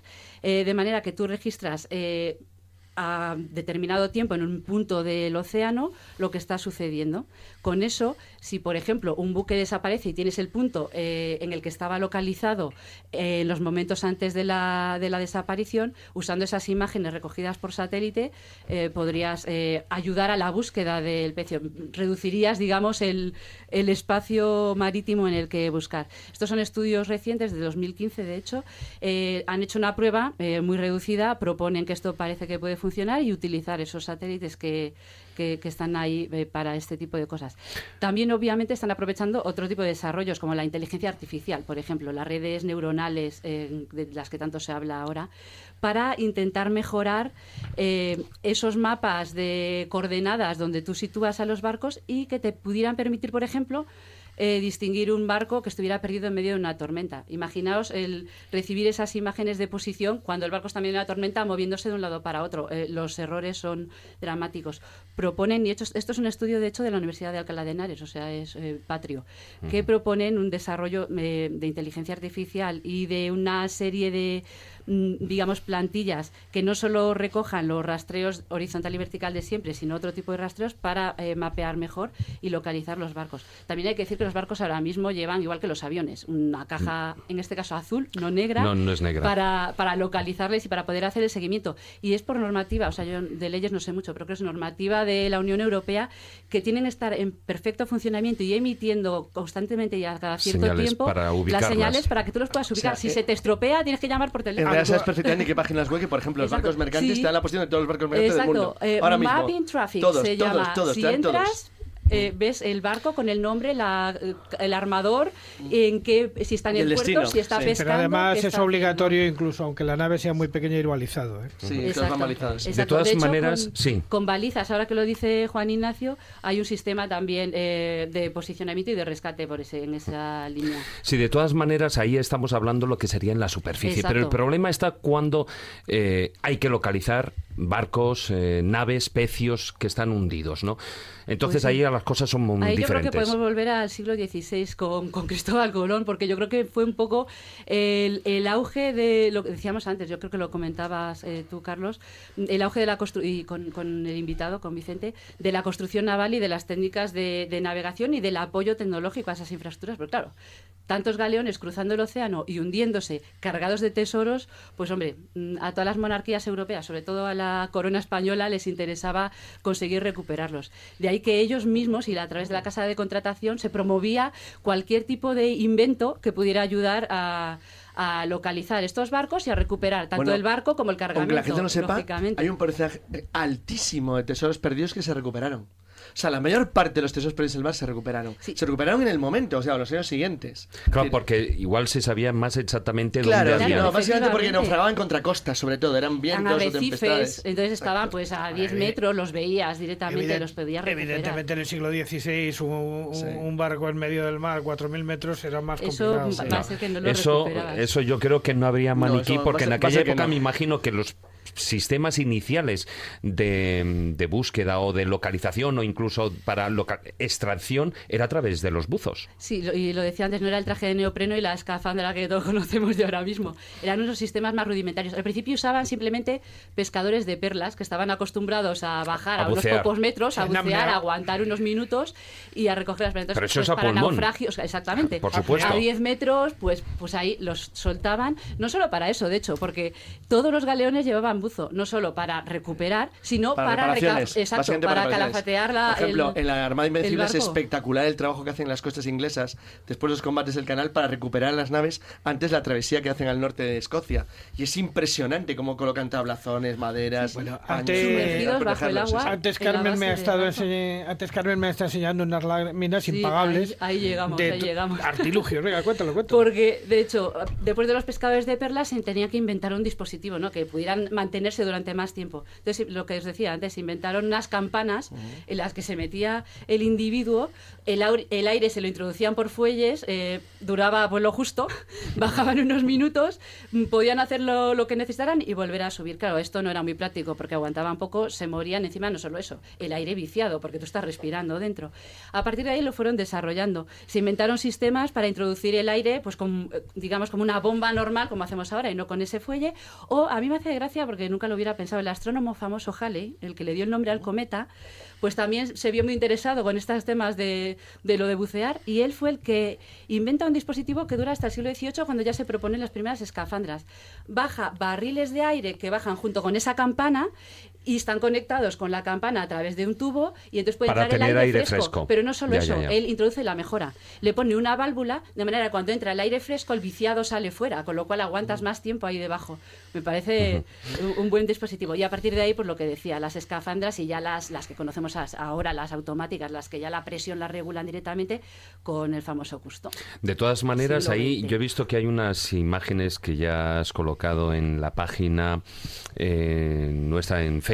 Sí. Y bueno, ahí no sé si eh, por unas me parecía que había imágenes del, del manuscrito Ledesma. Exacto, un manuscrito que seguro que Carlos lo conoce muchísimo mejor que yo, que está conservado en el Museo Naval de aquí de Madrid, 1623. El título es, y claro, por eso decía antes lo de los pescadores. Es que has de dicho una cosa muy importante, España es el país perla- sí, bueno, claro. Que más atención prestaba a esto, tiene razón. Si es perdía normal. todas sus riquezas en el camino. Es normal, es que España y Portugal realmente ocupan, ocupan El mundo entero. ¿cuántos dueños de- kilómetros de costa Todo. ocupan? No, no, claro, ocupan el mundo entero, básicamente. Claro, entonces eh, es como una especie de centro a partir del cual todo se iba difundiendo por las aguas. Es, Es, es lógico. Pues en este manuscrito Pedro Ledesma incluye, y están preciosos los dibujos, las Sí, láminas sí. son Son- espectaculares. son el manuscrito está disponible online, lo podéis Sí, sí, sí, descargar, sí. está digital, las páginas. Entonces propone multitud de diseños, inventos relativos a eso para pesquería, en cuanto a, porque se llama pesquería de perlas y salvamento de galeones hundidos en Indias. Pues eso, técnicas para la pesquería, para el salvamento, para recuperación de los galeones hundidos y para buceo. Entonces encontraréis láminas con esa campana que yo os decía, eh, otras con el, el buzo colgado, del- con el tubo conectado directamente a la barca. Habla de un invento que a mí me parece bastante espectacular para el momento, porque él dice que podías bajar entre 16 y 25 brazas y aguantar hasta 3 o 4 horas ahí Sí, debajo. sabes que luego tienen un problema con, no solo con el reciclado del aire, sino también con el problema que genera La que- presión. Que genera la presión y además el problema de encima de cuando tú bajas tierras profundidades, el nitrógeno afecta a tu. Efectivamente, Todo eso no se sabía la en la época, claro, descompresión de los buceadores, descompresión lo que tienes que desconocía. hacer ahora cuando bajas Claro. a 20 metros. Claro, la descompresión no eh, claro, eso no lo desconocían. Pero bueno, y propone pues eso, eh, otros mecanismos para encontrar, eh, pues moverte 100 brazas de fondo. Ahora mismo la braza no sé cuánto es en equivalente Pues como un a brazo, metros, pero mira. vamos, eh, 100, pues poquito, Sí. 100 metros, Sí. para intentar localizar navíos o para recuperarlos una vez que ya los habías localizado, para subir el, el barco hacia arriba. Bueno, eh, esto suena rudimentario, pero él mismo Pero en el manuscrito dice cómo ha recuperado barcos y cómo los ha Sí, sí, encontrado. como estaba apuntando Carlos, o sea, se era recuperaron se recuperaron muchos, Pero ¿no? bueno, Había ahora, muchos. Vámonos ahora a los tiempos modernos, es decir, la moderna, actualidad. Hoy en eh, día- ya tenemos unos dispositivos tecnológicos, Claro. gracias a Dios, muchísimo más. Además, eh, fíjate, si estamos utilizando algunos aparatos que incluso que son capaces de lo que es con el ecorradar o lo que sea, de, de saber si hay cámaras ocultas, por ejemplo, dentro de la Gran Pirámide o dentro de la tumba de. Tutankamón, pues yo me imagino que en otro medio como es el acuático, pues... Pues ahí están. De hecho, hay una feria internacional que se llama así, Oce- eh, Oceanology, que simplemente eh, te muestra los adelantos tecnológicos enfocados a cualquier eh, situación, digamos, de investigación, de recuperación, como en este caso estamos hablando, etcétera, etcétera. Bueno, pues voy a decir unos pocos de los inventos que más se utilizan. El primero sería el magnetómetro de protones, que lo que hace es registrar anomalías magnéticas si el ese detector pasa por encima de algún metal. Claro, el problema es que es muy impreciso, porque no tiene por qué ser el metal de un buque, puede ser el del reloj que se te ha perdido allí. A partir de ahí se usan, eh, pues con la técnica de sonar que comentábamos antes, sondas multihaz. He puesto también en, en la página de Facebook una imagen de, eh, obtenida con una sonda de estas multihaz. Son eh, ondas, trenes de ondas acústicas que las emites en varias direcciones y a una determinada frecuencia desde un barco te permite mapear el, fondo hacia hasta una determinada profundidad, se distingue muy bien, es un pecio el que yo he colocado ahí, pero claro, no, no sabes exactamente si es un barco, si puede ser un accidente del propio eh, lecho oceánico, no se distingue muy bien, pero es que los sonares de barrido lateral, si veis las dos imágenes que he puesto de pecios hundidos en la página de Facebook, es que vamos, es como si le hubiera hecho una foto yo directamente, increíble. Usan eh, diferentes resoluciones y pueden trabajar hasta profundidades de 12.000 metros. O sea, esto no es ninguna tontería. Y te dan imágenes perfectas, detalladas del lecho, independientemente del- de, la claridad del agua. Porque claro, hay zonas... Si te bajas a 12.000 metros, has escarbado en la fosa de las Marianas un Pues poco. te digo, Porque diez- te has bajado hasta el fondo. 10-15 kilohercios es la frecuencia a la que tienes que Yo ir. creo que has bajado a las Marianas y te has puesto a escarbar. Ahí Porque te has bajado al máximo. Y lo que se están diseñando también pues son sumergibles, pues batiscafos, que ahí era donde yo decía antes lo de, de la ría de Vigo, porque precisamente eh, Sanjurjo, ¿eh? Sanjurjo Badía había inventado un batiscafo en el intento de... Bueno, llevaban me parece que una especie de torpedo, a lo mejor tú lo sabes mejor que yo, yo no me acuerdo, lo vi hace poco, Eso lo sabría relativamente sería Alejandro poco, Polanco, gente así. en, en el museo en el museo del mar de Vigo precisamente, porque él lo había diseñado mm, para esta época, finales del 19, por una posible entrada de las tropas norteamericanas de una guerra por ahí, y había diseñado el batiscafo para torpedearles. Tenías a Peral, que hizo una maravilla que se quedó olvidada y abandonada. que- exactamente. Pero bueno, ahora ya tenemos sumergibles bastante más avanzados, como os podéis imaginar. Los hay tripulados que bajan a hacer exploración del lecho marino o estudio de ecosistemas usados en investigación, pero también otros que funcionan por control remoto o incluso los autónomos, los vehículos no tripulados que ya van con, con todas las altas sea, tecnologías, cámaras de vídeo, de foto, de alta definición, teledetección, su propio sonar. Vamos, con eso encuentras eh, fácilmente eh, cualquier pecio que esté ahí hundido. Y los robots submarinos. Y sin embargo los misterios siguen existiendo y hay cosas sí. que no aparecen. Pero bueno, ro- robots submarinos que llevan incluso brazos mecánicos para recoger piezas, etcétera, etcétera. Claro, eh, el problema es que estos equipos son muy caros, tenemos que hacer el crowdfunding si queremos uno y en realidad la parte fundamental yo creo de la búsqueda de un pez hundido ahora mismo es la documentación del ratón de biblioteca que se pasa el día en los archivos navales buscando datos de... Claro, tienes que acotar un poco la zona, o sea, no te puedes ir a recorrer el Océano Atlántico completo. Así que nos queda trabajo a los ratones de biblioteca, yo creo. Bueno, a los ratones de biblioteca y todo aquel que, que bueno, sea... esto me recuerda, voy a recomendar un libro, que ya que antes dijo lo del artículo de Arturo Pérez Reverte. venga. Ah, bueno, claro, Está el libro, ¿cómo el no? libro que yo, a toda la gente que conozco que se lo ha leído me ha dicho que no le gusta mucho, pero a mí me encanta, porque claro, yo soy de mar, ya lo he dicho. La carta esférica. La Mm. carta esférica os describiría perfectamente todo el proceso de localización de un pez hundido. Un gran libro, un gran libro.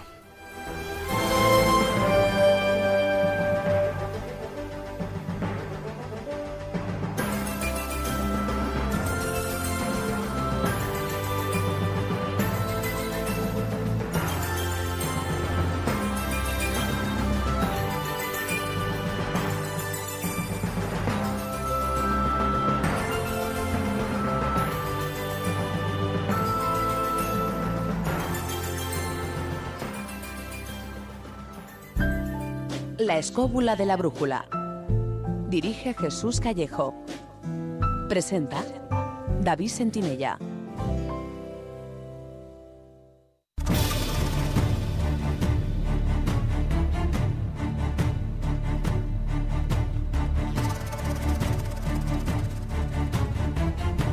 Comienza el filandón.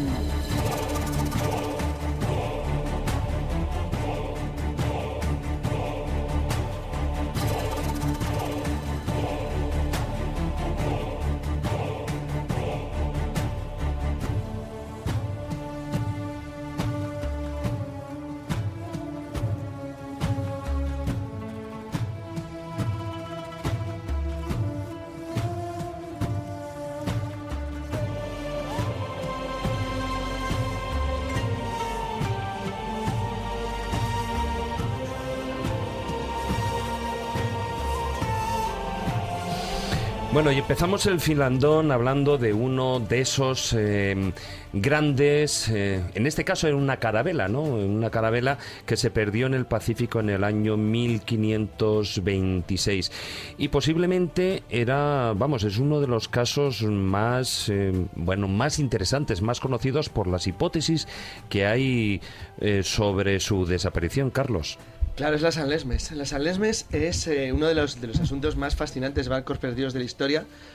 Primero por lo que representa desde el punto de vista del ingenio, la habilidad náutica y la audacia de los navegantes españoles y portugueses, junto a los dos, de principios del siglo XVI y finales del XV.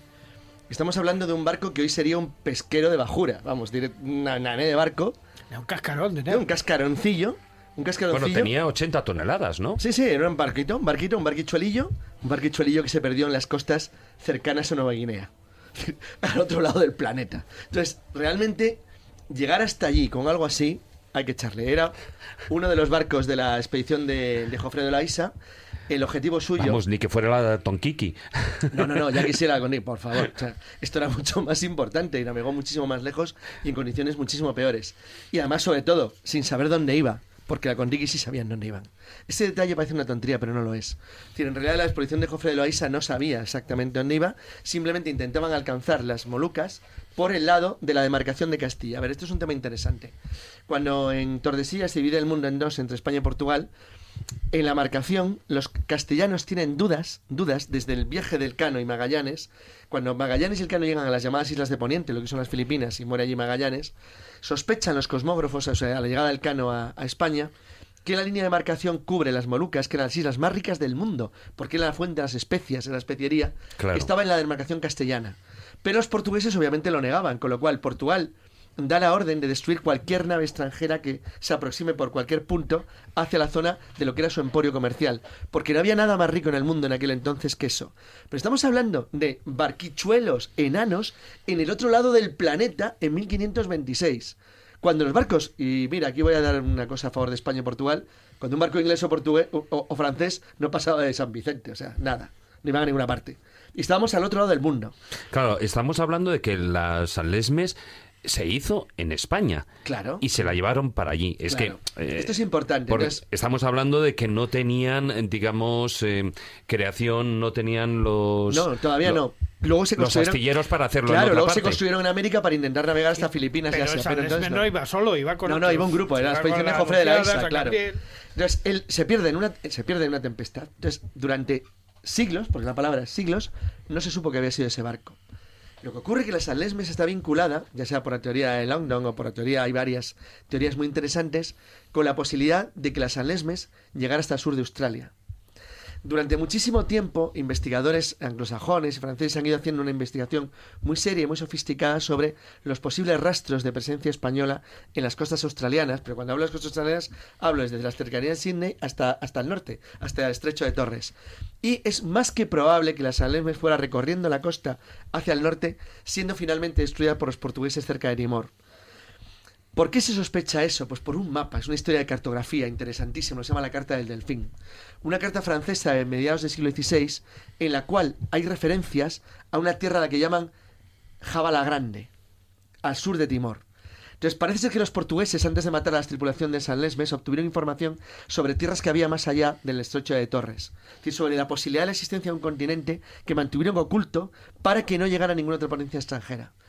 Realmente, si eso fue así, también es una gran desgracia la de los tripulantes de San Lesmes acabar muertos cuando ya habían salvado, en cierto modo, su vida por haber llegado a aguas donde ya había barcos europeos.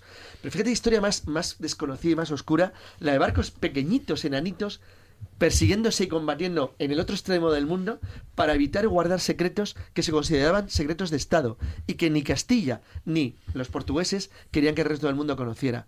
La verdad es que la historia de San Lesmes es una cosa que yo aconsejo a cualquiera que teclee un poquito por Google, o bueno, Miguel y yo lo describíamos en Naves Negras, porque es una historia realmente Pero fascinante. además es que una de las una de las cosas que se habla sobre el San Lesmes es que posiblemente recalaron en una serie de islas de la cual Sí. no recuerdo el nombre donde tuvieron contacto con las nativas Sí, y dejaron a- descendientes, dejaron sí. descendientes, pero que esos descendientes después se ha ¿no? rastreado Sí. que, que hablaban en vasco o en No, palabras no, no, vamos a ver. se- se- muy que parecidas. había palabras que podían ser de origen gallego, vasco, castellano, incluso restos de que las personas pudieran serlo. Lo que pasa es que eso es muy difícil de descubrir, porque aunque hicieras un análisis genético actual que no se ha hecho, sería difícil interpretarlo porque podría salirte del siglo XIX y XVIII de marineros que llegaron después. Realmente esa huella se perdió. Luego ahí es más, casi más interesante otro gran navío español perdido en el siglo XVI, que es la Santa Isabel, otra carabela, pero se pierde. eh, bueno, la carabela era realmente una nao de altura, casi una carraca que se pierde de una expedición a las Islas Salomón y que eh, tiene la- algo tan llamativo como que probablemente alcanzó las costas de, Nueva Zelanda.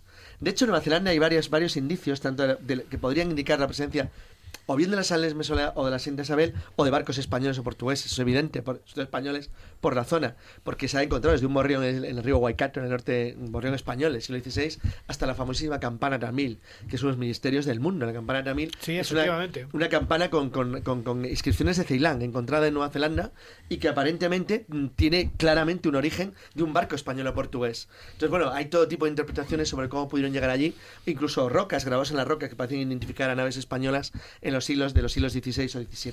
Claro, porque además, bueno, la esta que acabas de nombrar, la Santa Isabel, Sí. eh, está, eh, llegó a estar en el puerto de sí, sí, sí, Sydney sí, durante, un tiempo, Durante ¿no? un tiempo, sí. Y, y la, lo que parecía eh, posiblemente una de las pruebas que, que más claramente podían mostrar lo que había ocurrido, eh, lo que tú estabas diciendo, las pruebas en una roca Sí. en la que aparecería representadas descripción de un naves barquito. europeas. Exacto, son naves, son naves europeas, claramente. Bueno, los- la, la lista de indicios en las costas australianas que se han ido recopilando lentamente durante los últimos 150 años son enormes. Lo que pasa que muchos están sujetos, como se dice, a caución, hay dudas, porque no todos parecen indicar necesariamente la presencia de barcos europeos. Pero la verdad es que los barcos que estamos hablando son barcos, en cierto modo, vinculados a algún tipo de desgracias, porque, bueno, para acabar con otro histórico, podemos citar el San Telmo. Es casi seguro que San Telmo llegó a la Antártida. San Telmo llevaba tropas y dinero españoles la- para intentar combatir a los rebeldes americanos en, Perú y Chile, en el verano de- del Perú, y desapareció en una tormenta, o en una tempestad en el Atlántico Sur, y bueno, todo da a indicar, o todo parece indicar que acabó en la Antártida. Ahí murieron, obviamente. Pero además el, la historia de San Telmo Fíjate que no estoy hablando de historias de descubrimientos, porque no volvieron para contarlo, con lo cual no me vale como descubrimiento. Pero son historias de navegaciones realmente asombrosas.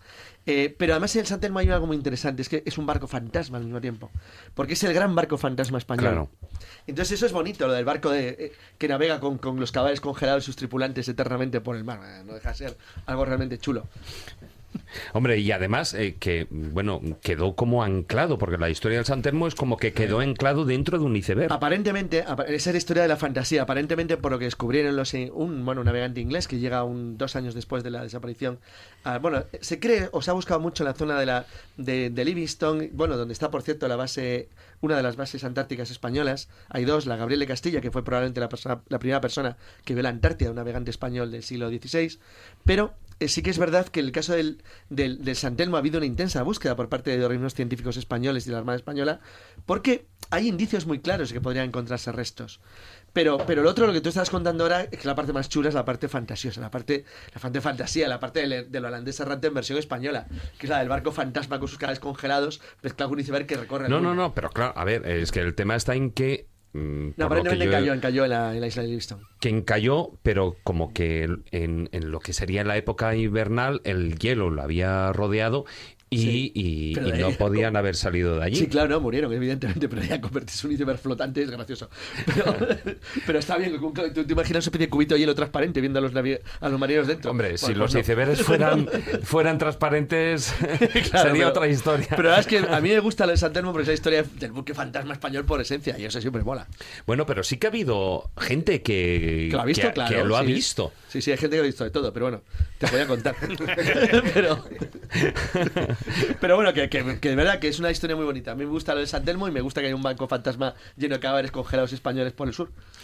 Bueno, tú estás hoy. Está bonito, está bonito, hombre. No, hombre, claro que sí. También ocurrió en el Octavius. En el Octavius, sí. Otro que directamente se lo encontraron en el barco y todos allí congelados en la zona de Groenlandia. O sea que son barcos que en un momento determinado, pues bueno, dependiendo de cada sitio, les tocaban a la gente unas veces morir y otras desaparecer, que eso era lo, gran- lo gracioso. Hombre, hay historias. Bueno, lo gracioso para navegantes no. No, bueno, depende. O sea, por- porque claro, eh, eh, cuando hablamos de en ciertas épocas históricas, el hablar de que un barco de golpe por raza desaparecía la Bueno, era lo normal. que era, era Sí, mucho más normal de lo sí. habitual. Porque importaba. una de las cosas que era habitual es que, por ejemplo, entre el siglo XVI y XVII, los barcos no llevaban solamente personas, llevaban ratas para hartarte. Pues era la comida básica cuando- claro, cuando llegaba el hambre. Y allí eh, a ver quién se comía. Claro, claro, Generalmente. El problema era que, claro, que normalmente, como la medicina en esa época no estaba muy desarrollada, cuando la gente empezaba a tener pequeños problemas de, le, le sangraban las encías o algo, es decir, que tenían un problema de, de escorbuto, le entendían que lo que tenían era peste. Entonces, al pobre que le empezaba a sangrar, no digo lo que le hacían, y el resto salían todos por la borda. Entonces, claro, al poco tiempo, claro, se encontraban un barco flotando en todo el medio y decir, ¿y qué ha pasado? Pues claro, que han salido todos corriendo. O sea, y eso era bastante más habitual de lo que, de lo que parece y Sí, está determinado. Eso, eso luego ha alimentado tantas leyendas. pues, Muchas leyendas y vamos a ver, o sea, la misterios típica- impresionantes como el mar celeste, que sigue siendo por ejemplo. Bueno, ese es un, Bueno, es un tema que ya tocaremos, le que ya tocaremos. a posteriori. No, lo que me refería era que fijaros hasta qué extremo eso está recogido en toda la literatura. O sea, Sí, la típica historia de Drácula en el, en el Demeter cuando llega a Inglaterra y demás y tal. Realmente lo que está contando es la historia esta. El problema de los barcos y las ratas que habían, que llegaban muchas veces el barco directamente vacío a puerto y no sabían De por qué. hecho, en el Nosferatu de Herzog, una de las escenas principales es cuando Es- llega el barco fantasma a Ámsterdam y lo primero que salen son las ratas. Claro, claro, no. es que que inundan está- Ámsterdam y además eh, transmiten la peste a todos. Totalmente, o sea, ahí está perfectamente recogida esa historia. Bueno, si- y si hay una historia así como, por decir una manera, que llama la atención, es la de unos barcos gigantes, unos barcos gigantes que ahí estaríamos... Pero al- brutales. pero brutales, ¿no? Que estaban en el lago Nemi. Sí, efectivamente, pero bueno, este es un misterio que, que, que lo fue durante un tiempo y luego dejó de serlo y ahora ya no es Te misterio tienes que contar un poco lo que es una naumaquia, porque Así es una que historia curiosa. vamos a ver, el, el, el asunto nos lleva al siglo II después de Cristo, cuando el emperador Calígula, el famoso pirao este de la Primero, familia... primero. Siglo primero, ¿eh? Siglo- Primero. Bueno, sí, perdón, Sí, siglo primero. primero. Cuando el pirao este de la familia Julia... eh, eh, manda, él estaba muy, muy, muy motivado por Isis y por Diana y por, en una serie de elementos, eh, una serie de elementos religiosos propios de la mitología de su época, y entonces manda construir dos naves gigantescas que no van a ir al mar, sino que van a ir a agua dulce, al lago de Nemi. Entonces se sitúan en el lago de Nemi estas dos eh, naves absolutamente gigantescas y se colocan allí. Y desaparecen de repente, pocos años después. La explicación que nos dan los científicos a esa desaparición, y además de todo rastro, ¿eh?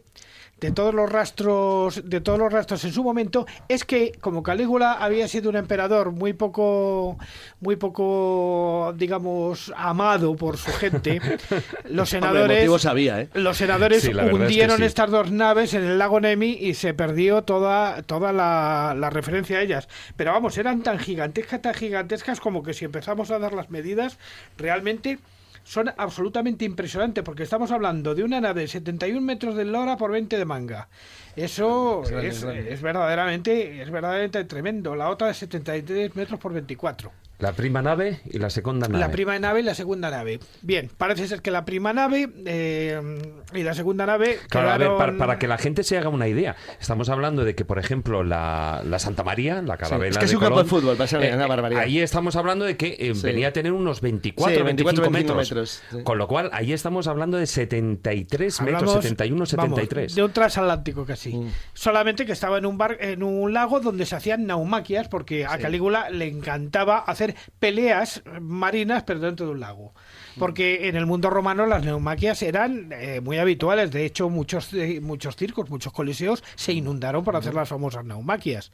Donde además, o sea, desarrollaban todo tipo de bestialidades. O sea, no se andaban con chiquitas. Sí, las materiales navales en el circo romano. ¿Qué es lo que sucede? un cuadro maravilloso de un piano checa. un pintor español que son directamente la, eh, esta situación perfectamente vamos, presentada. ¿Y cuál es el misterio? Pues el misterio es que estas naves desaparecen, ya digo, porque se quiere obviar, o sea, se quiere olvidar todo rastro que pudiera quedar de ellas eh, y que una al olvido al que se quiere, eh, en el que se quiere dejar a Calígula. ¿Qué pasa?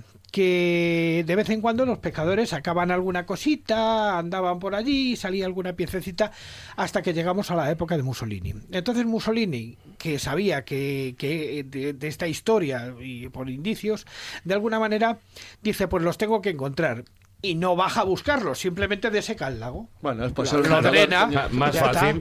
¿Para qué va, para qué va a con tonterías? claro.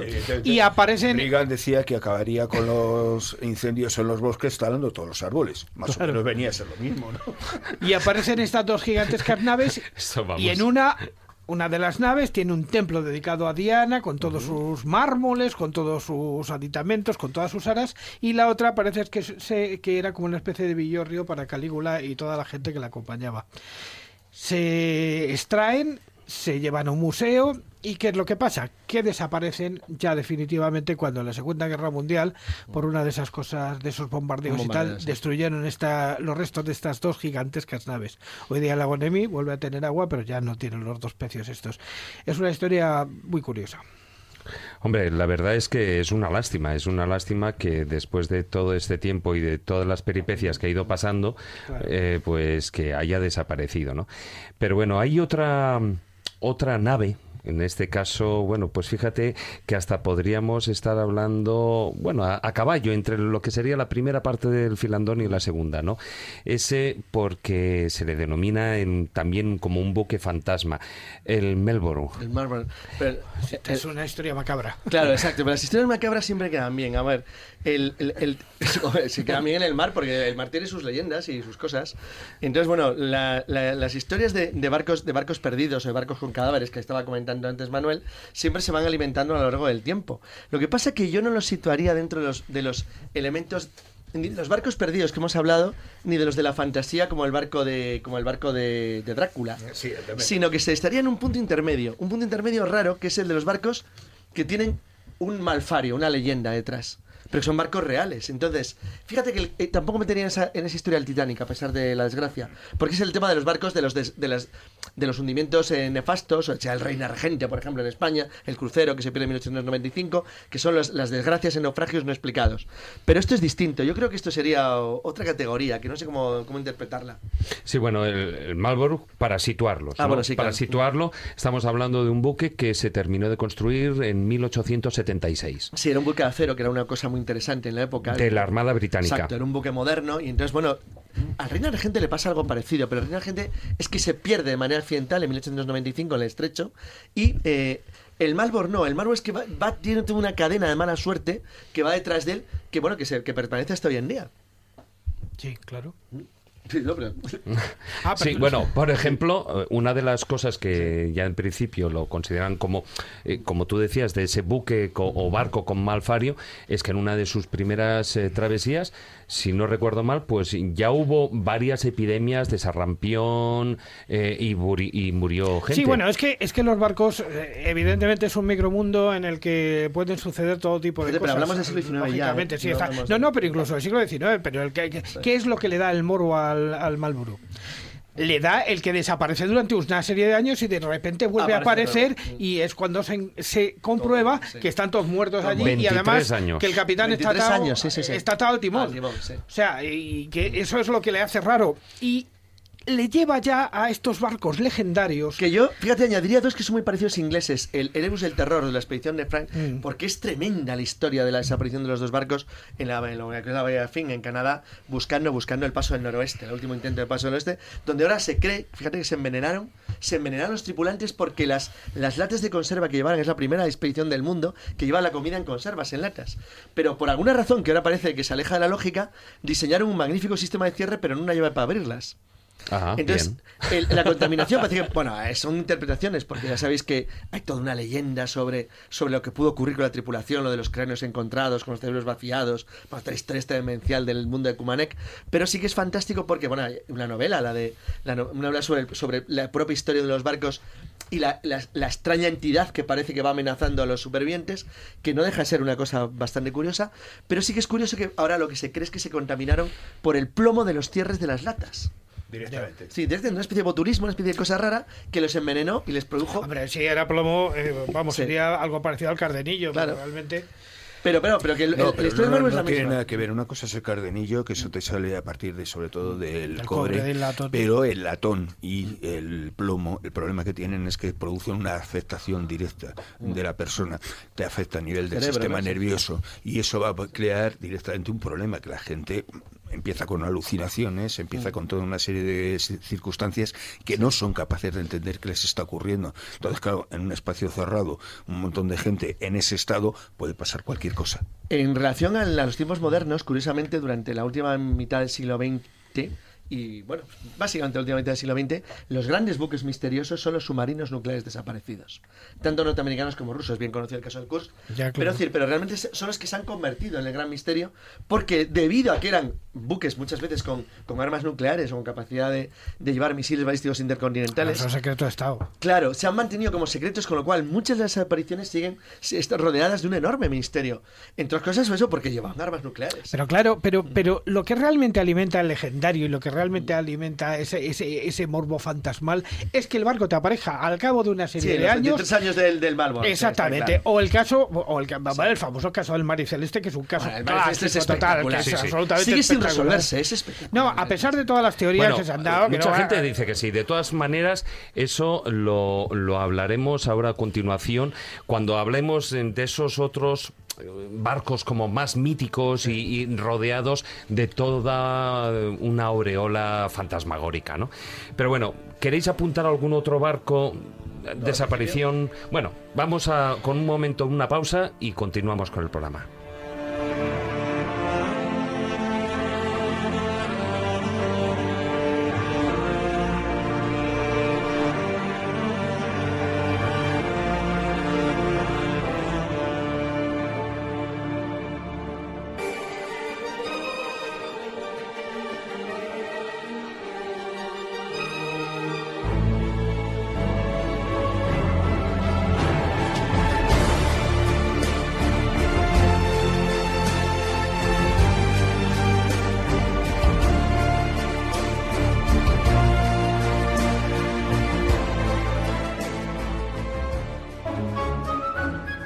Escóbula de la Brújula. Dirige Jesús Callejo. Presenta David Sentinella.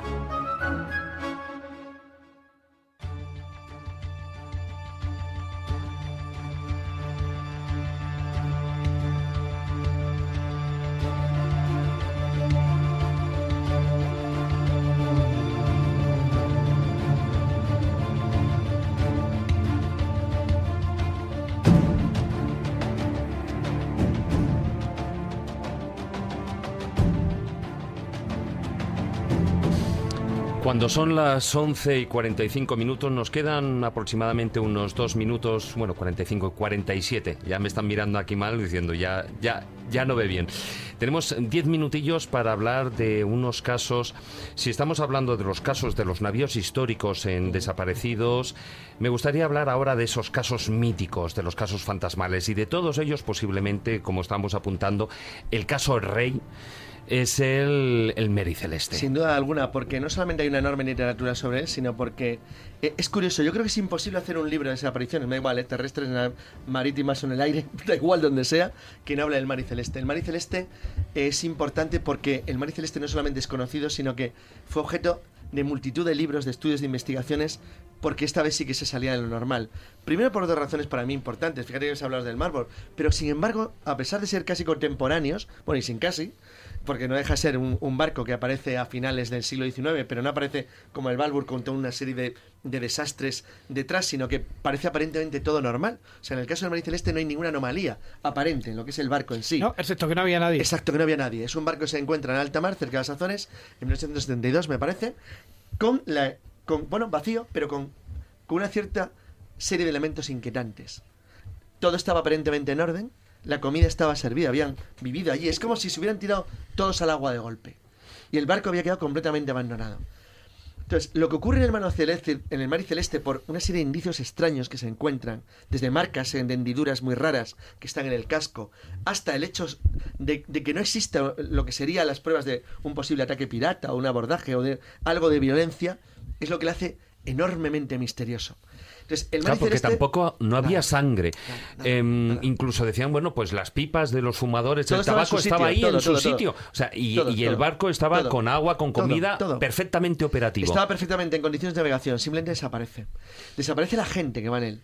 Entonces, claro, desde ese primer momento, el mar y celeste se convierte en un mito, en un mito de las desapariciones extrañas en el mar, porque reúne además por el, el, diario de a bordo, el cuaderno de bitácora del capitán, la historia todo lo que tiene y todas las investigaciones que se llevan adelante sobre el barco van haciendo cada vez más complicado. De manera que muy pronto empiezan a aparecer libros y artículos sobre la historia de lo que ocurrió en el Mar y Celeste. Y a pesar de que han pasado ciento y pico años, en realidad, a pesar de que hay muchos intentos de dar una explicación coherente, esa explicación coherente sin existir. O sea, el caso del Mariceleste, junto dos o tres casos más de desapariciones del Atlántico, además en la misma zona, por cierto. Además se ha dicho de todo, desde que, se bebieron el alcohol metílico, que lo que hicieron, que, fue un asesinato. pero no hay ningún ejemplo que pueda llevar a, las pruebas claras de lo que sería un enfrentamiento dentro del barco, a lo que sería algún tipo de, bueno, de, de, elemento de violencia, aunque haya algún indicio, pero no tan claro como para demostrarlo desde un punto de vista policial o pericial. Bueno, aquí hubo un enfrentamiento con alguien. No, es todo raro, simplemente todo extrañamente pacífico, extrañamente eh, sereno, extrañamente en calma. Demasiado, ¿no? Eso es lo que hace tan, tan raro y tan, tan complejo. Yo animo a cualquier a cualquiera, a cualquier oyente, sobre todo los más jóvenes, porque los que están a nuestra edad seguro que han oído hablar del mar y celeste, a que simplemente tecleen en Google mar y celeste y que vean hasta qué extremo se extraña la historia de este barco. Es decir, de cómo realmente el mar oculta misterios sin resolver que a pesar del tiempo no conseguimos dar una respuesta satisfactoria. Incluso algunos que, que en el tiempo, em, digamos que eh, reaparecen de alguna forma eh, dando explicación a lo que no se sabe muy bien cómo ha sucedido. El caso, por ejemplo, del Cotopaxi. El Cotopaxi desaparece en el Triángulo de las Bermudas, famoso, hace 90 años y aparece ahora de repente oxidado en una playa de Cuba. O sea, ¿dónde ha estado todo ese tiempo? ¿Dando vueltas por el mar y nadie lo ha visto? Ese es otro de los extremos, que es... A ver. Que no, eso es muy curioso, porque eso, eso llevó a mucha gente a la investigación sobre las desapariciones temporales durante tiempo de barcos, por ejemplo, el caso que hemos hablado del Marbor. En un caso muy curioso que fue un secuestro que ocurrió en los años 60, eh, una acción contra la dictadura portuguesa Salazar, que es el caso famosísimo de un barco que desapareció durante días sin que ni siquiera, estamos hablando ya de la época que, bueno, no los satélites no eran como ahora, pero había un sistema de vigilancia manita muy serio y muy complejo, y el, barco pudo escapar durante tiempo a toda la colonización, es decir, el mar es muy grande. Entonces, en el caso, en el caso del, del Cotopaxi o los barcos, porque fíjate que el lugar donde aparece no es demasiado lejano de donde desapareció. Claro, claro. De hecho, está al lado. Él desaparece cerca de la zona de Bimini, en las Bahamas, y aparece en las costas de Cuba. Es decir, tampoco es que se haya ido a otro lado del, mundo. Pero, efectivamente, ¿cómo alguien no puede ver algo tan grande? Pues no, no lo ven. No lo ven. O sea, ese es uno de los grandes problemas y misterios del mar. Es decir, que hay algo, hay todavía cosas que no conocemos sobre los vientos, las mareas, las Ya. neblinas, las calmas. Decir, Sí, pero como para que desaparezca una tripulación. Mira, fíjate, por ejemplo, hablando de tripulación, el caso del Orán Medan, que no está claro si esto pasó o no pasó, pero parece ser que este es un, cargue, un carguero holandés que de repente manda un mensaje que dice, todos los oficiales, entre ellos el capitán, han muerto tendidos en el cuarto de mando, posiblemente toda la tripulación está muerta. Inmediatamente después, él manda un mensaje diciendo que él también se muere. Y cuando se llega al barco, no hay nadie. todos están No, no. muertos, con los ojos abiertos y expresiones de horror. Bueno, y eso No se encuentra violencia ni, ni- ni absolutamente nada. Se habla de una intoxicación. en Exactamente, hay una situación de que hablan de la existencia de un hay- perro pero- que está en una situación como si estuviera Pero de es un barco en el que hay alguien. O sea, hay gente. pero es que el. Mariceleste esa asusta porque no hay nada y todo parece normal. Lo que pasa es que, por ejemplo, el caso que tú estás mencionando, el Urán Medan, em, vamos, hoy en día no se puede ver sencillamente porque cuando van y, y descubren que todos están ahí muertos con caras de horror, tal y cual, o sea, mm, de repente, bueno, pues eh, alentar eh, En la bodega, a- en la bodega de carga, pues em, es como que había al- algo, algún detonador o algo así que hizo explotar el barco. No, tampoco exactamente. No, no, si es que lo que no se sabe no, si no, esto ha pasado realmente, Es o sea, exacto. o es una leyenda urbana. Parece una leyenda urbana. Esto es como las famosas leyendas urbanas, por ejemplo, españolas de los barcos del arroz. Mm. Eh, tú conoces la leyenda de los barcos del arroz, que esto todos los andaluces lo conocen y tal. Barcos que se supone que venían con arroz desde Sudamérica y que desaparecen de repente. Pero claro, es que se puede suponer que es que se han llevado el arroz a otro lado. Claro. Claro. Eh, las historias de contrabandistas, de saqueos y de piratas se- se- son siempre en paralelas a desapariciones, pero esto empieza a cambiar a partir de mediados del 19, cuando la piratería es extinguida, es decir, zonas de Oriente, pero de manera muy ocasional, y los europeos empiezan a descubrir que existen casos de desapariciones de barcos donde a veces encuentras al barco sin la gente, que es por eso, porque el, por el este no es un caso Claro. único, ¿eh? pero es el caso más conocido. Bueno, hay un caso conocidísimo de un navegante que está dando la vuelta al mundo, que desaparece en su propio yate, en su propio barco, también cerca de las Azores, por cierto, muy cerca donde se encuentra el Mar Celeste. Ahora se sabe que es una falsificación, que se falsearon los diarios de a bordo, el, el cuaderno de bitácora, pero lo que en cualquier caso es interesante es porque lo que perturba de, de los casos misteriosos de apariciones de barcos con la tripulación es la ausencia de ellos, la ausencia de la gente. Claro. ¿Qué, es lo que motiva que la gente se tire por la borda de un barco?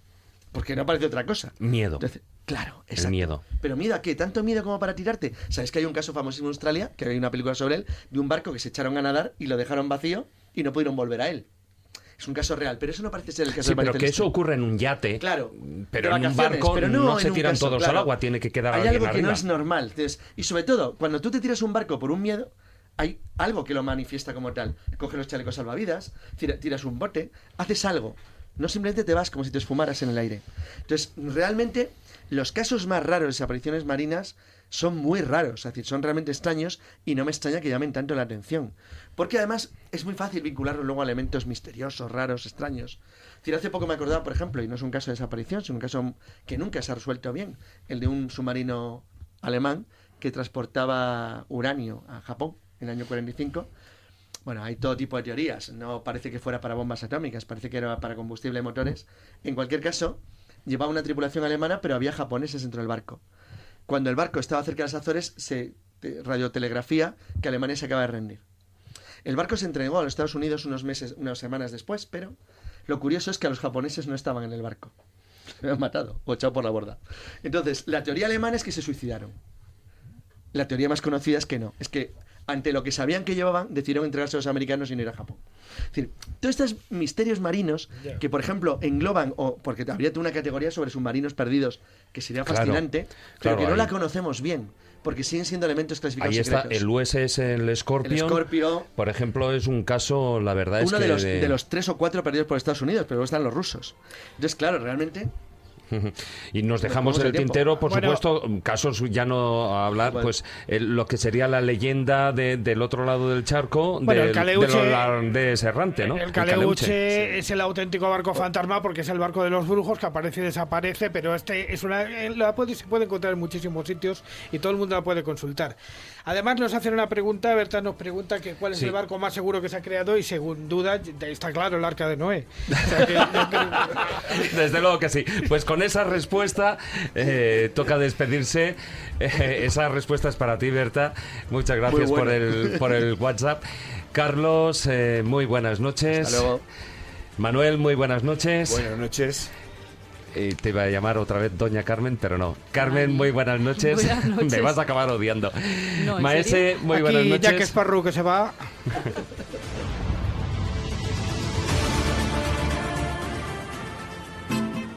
La escóbula de la brújula. La escóbula de la brújula.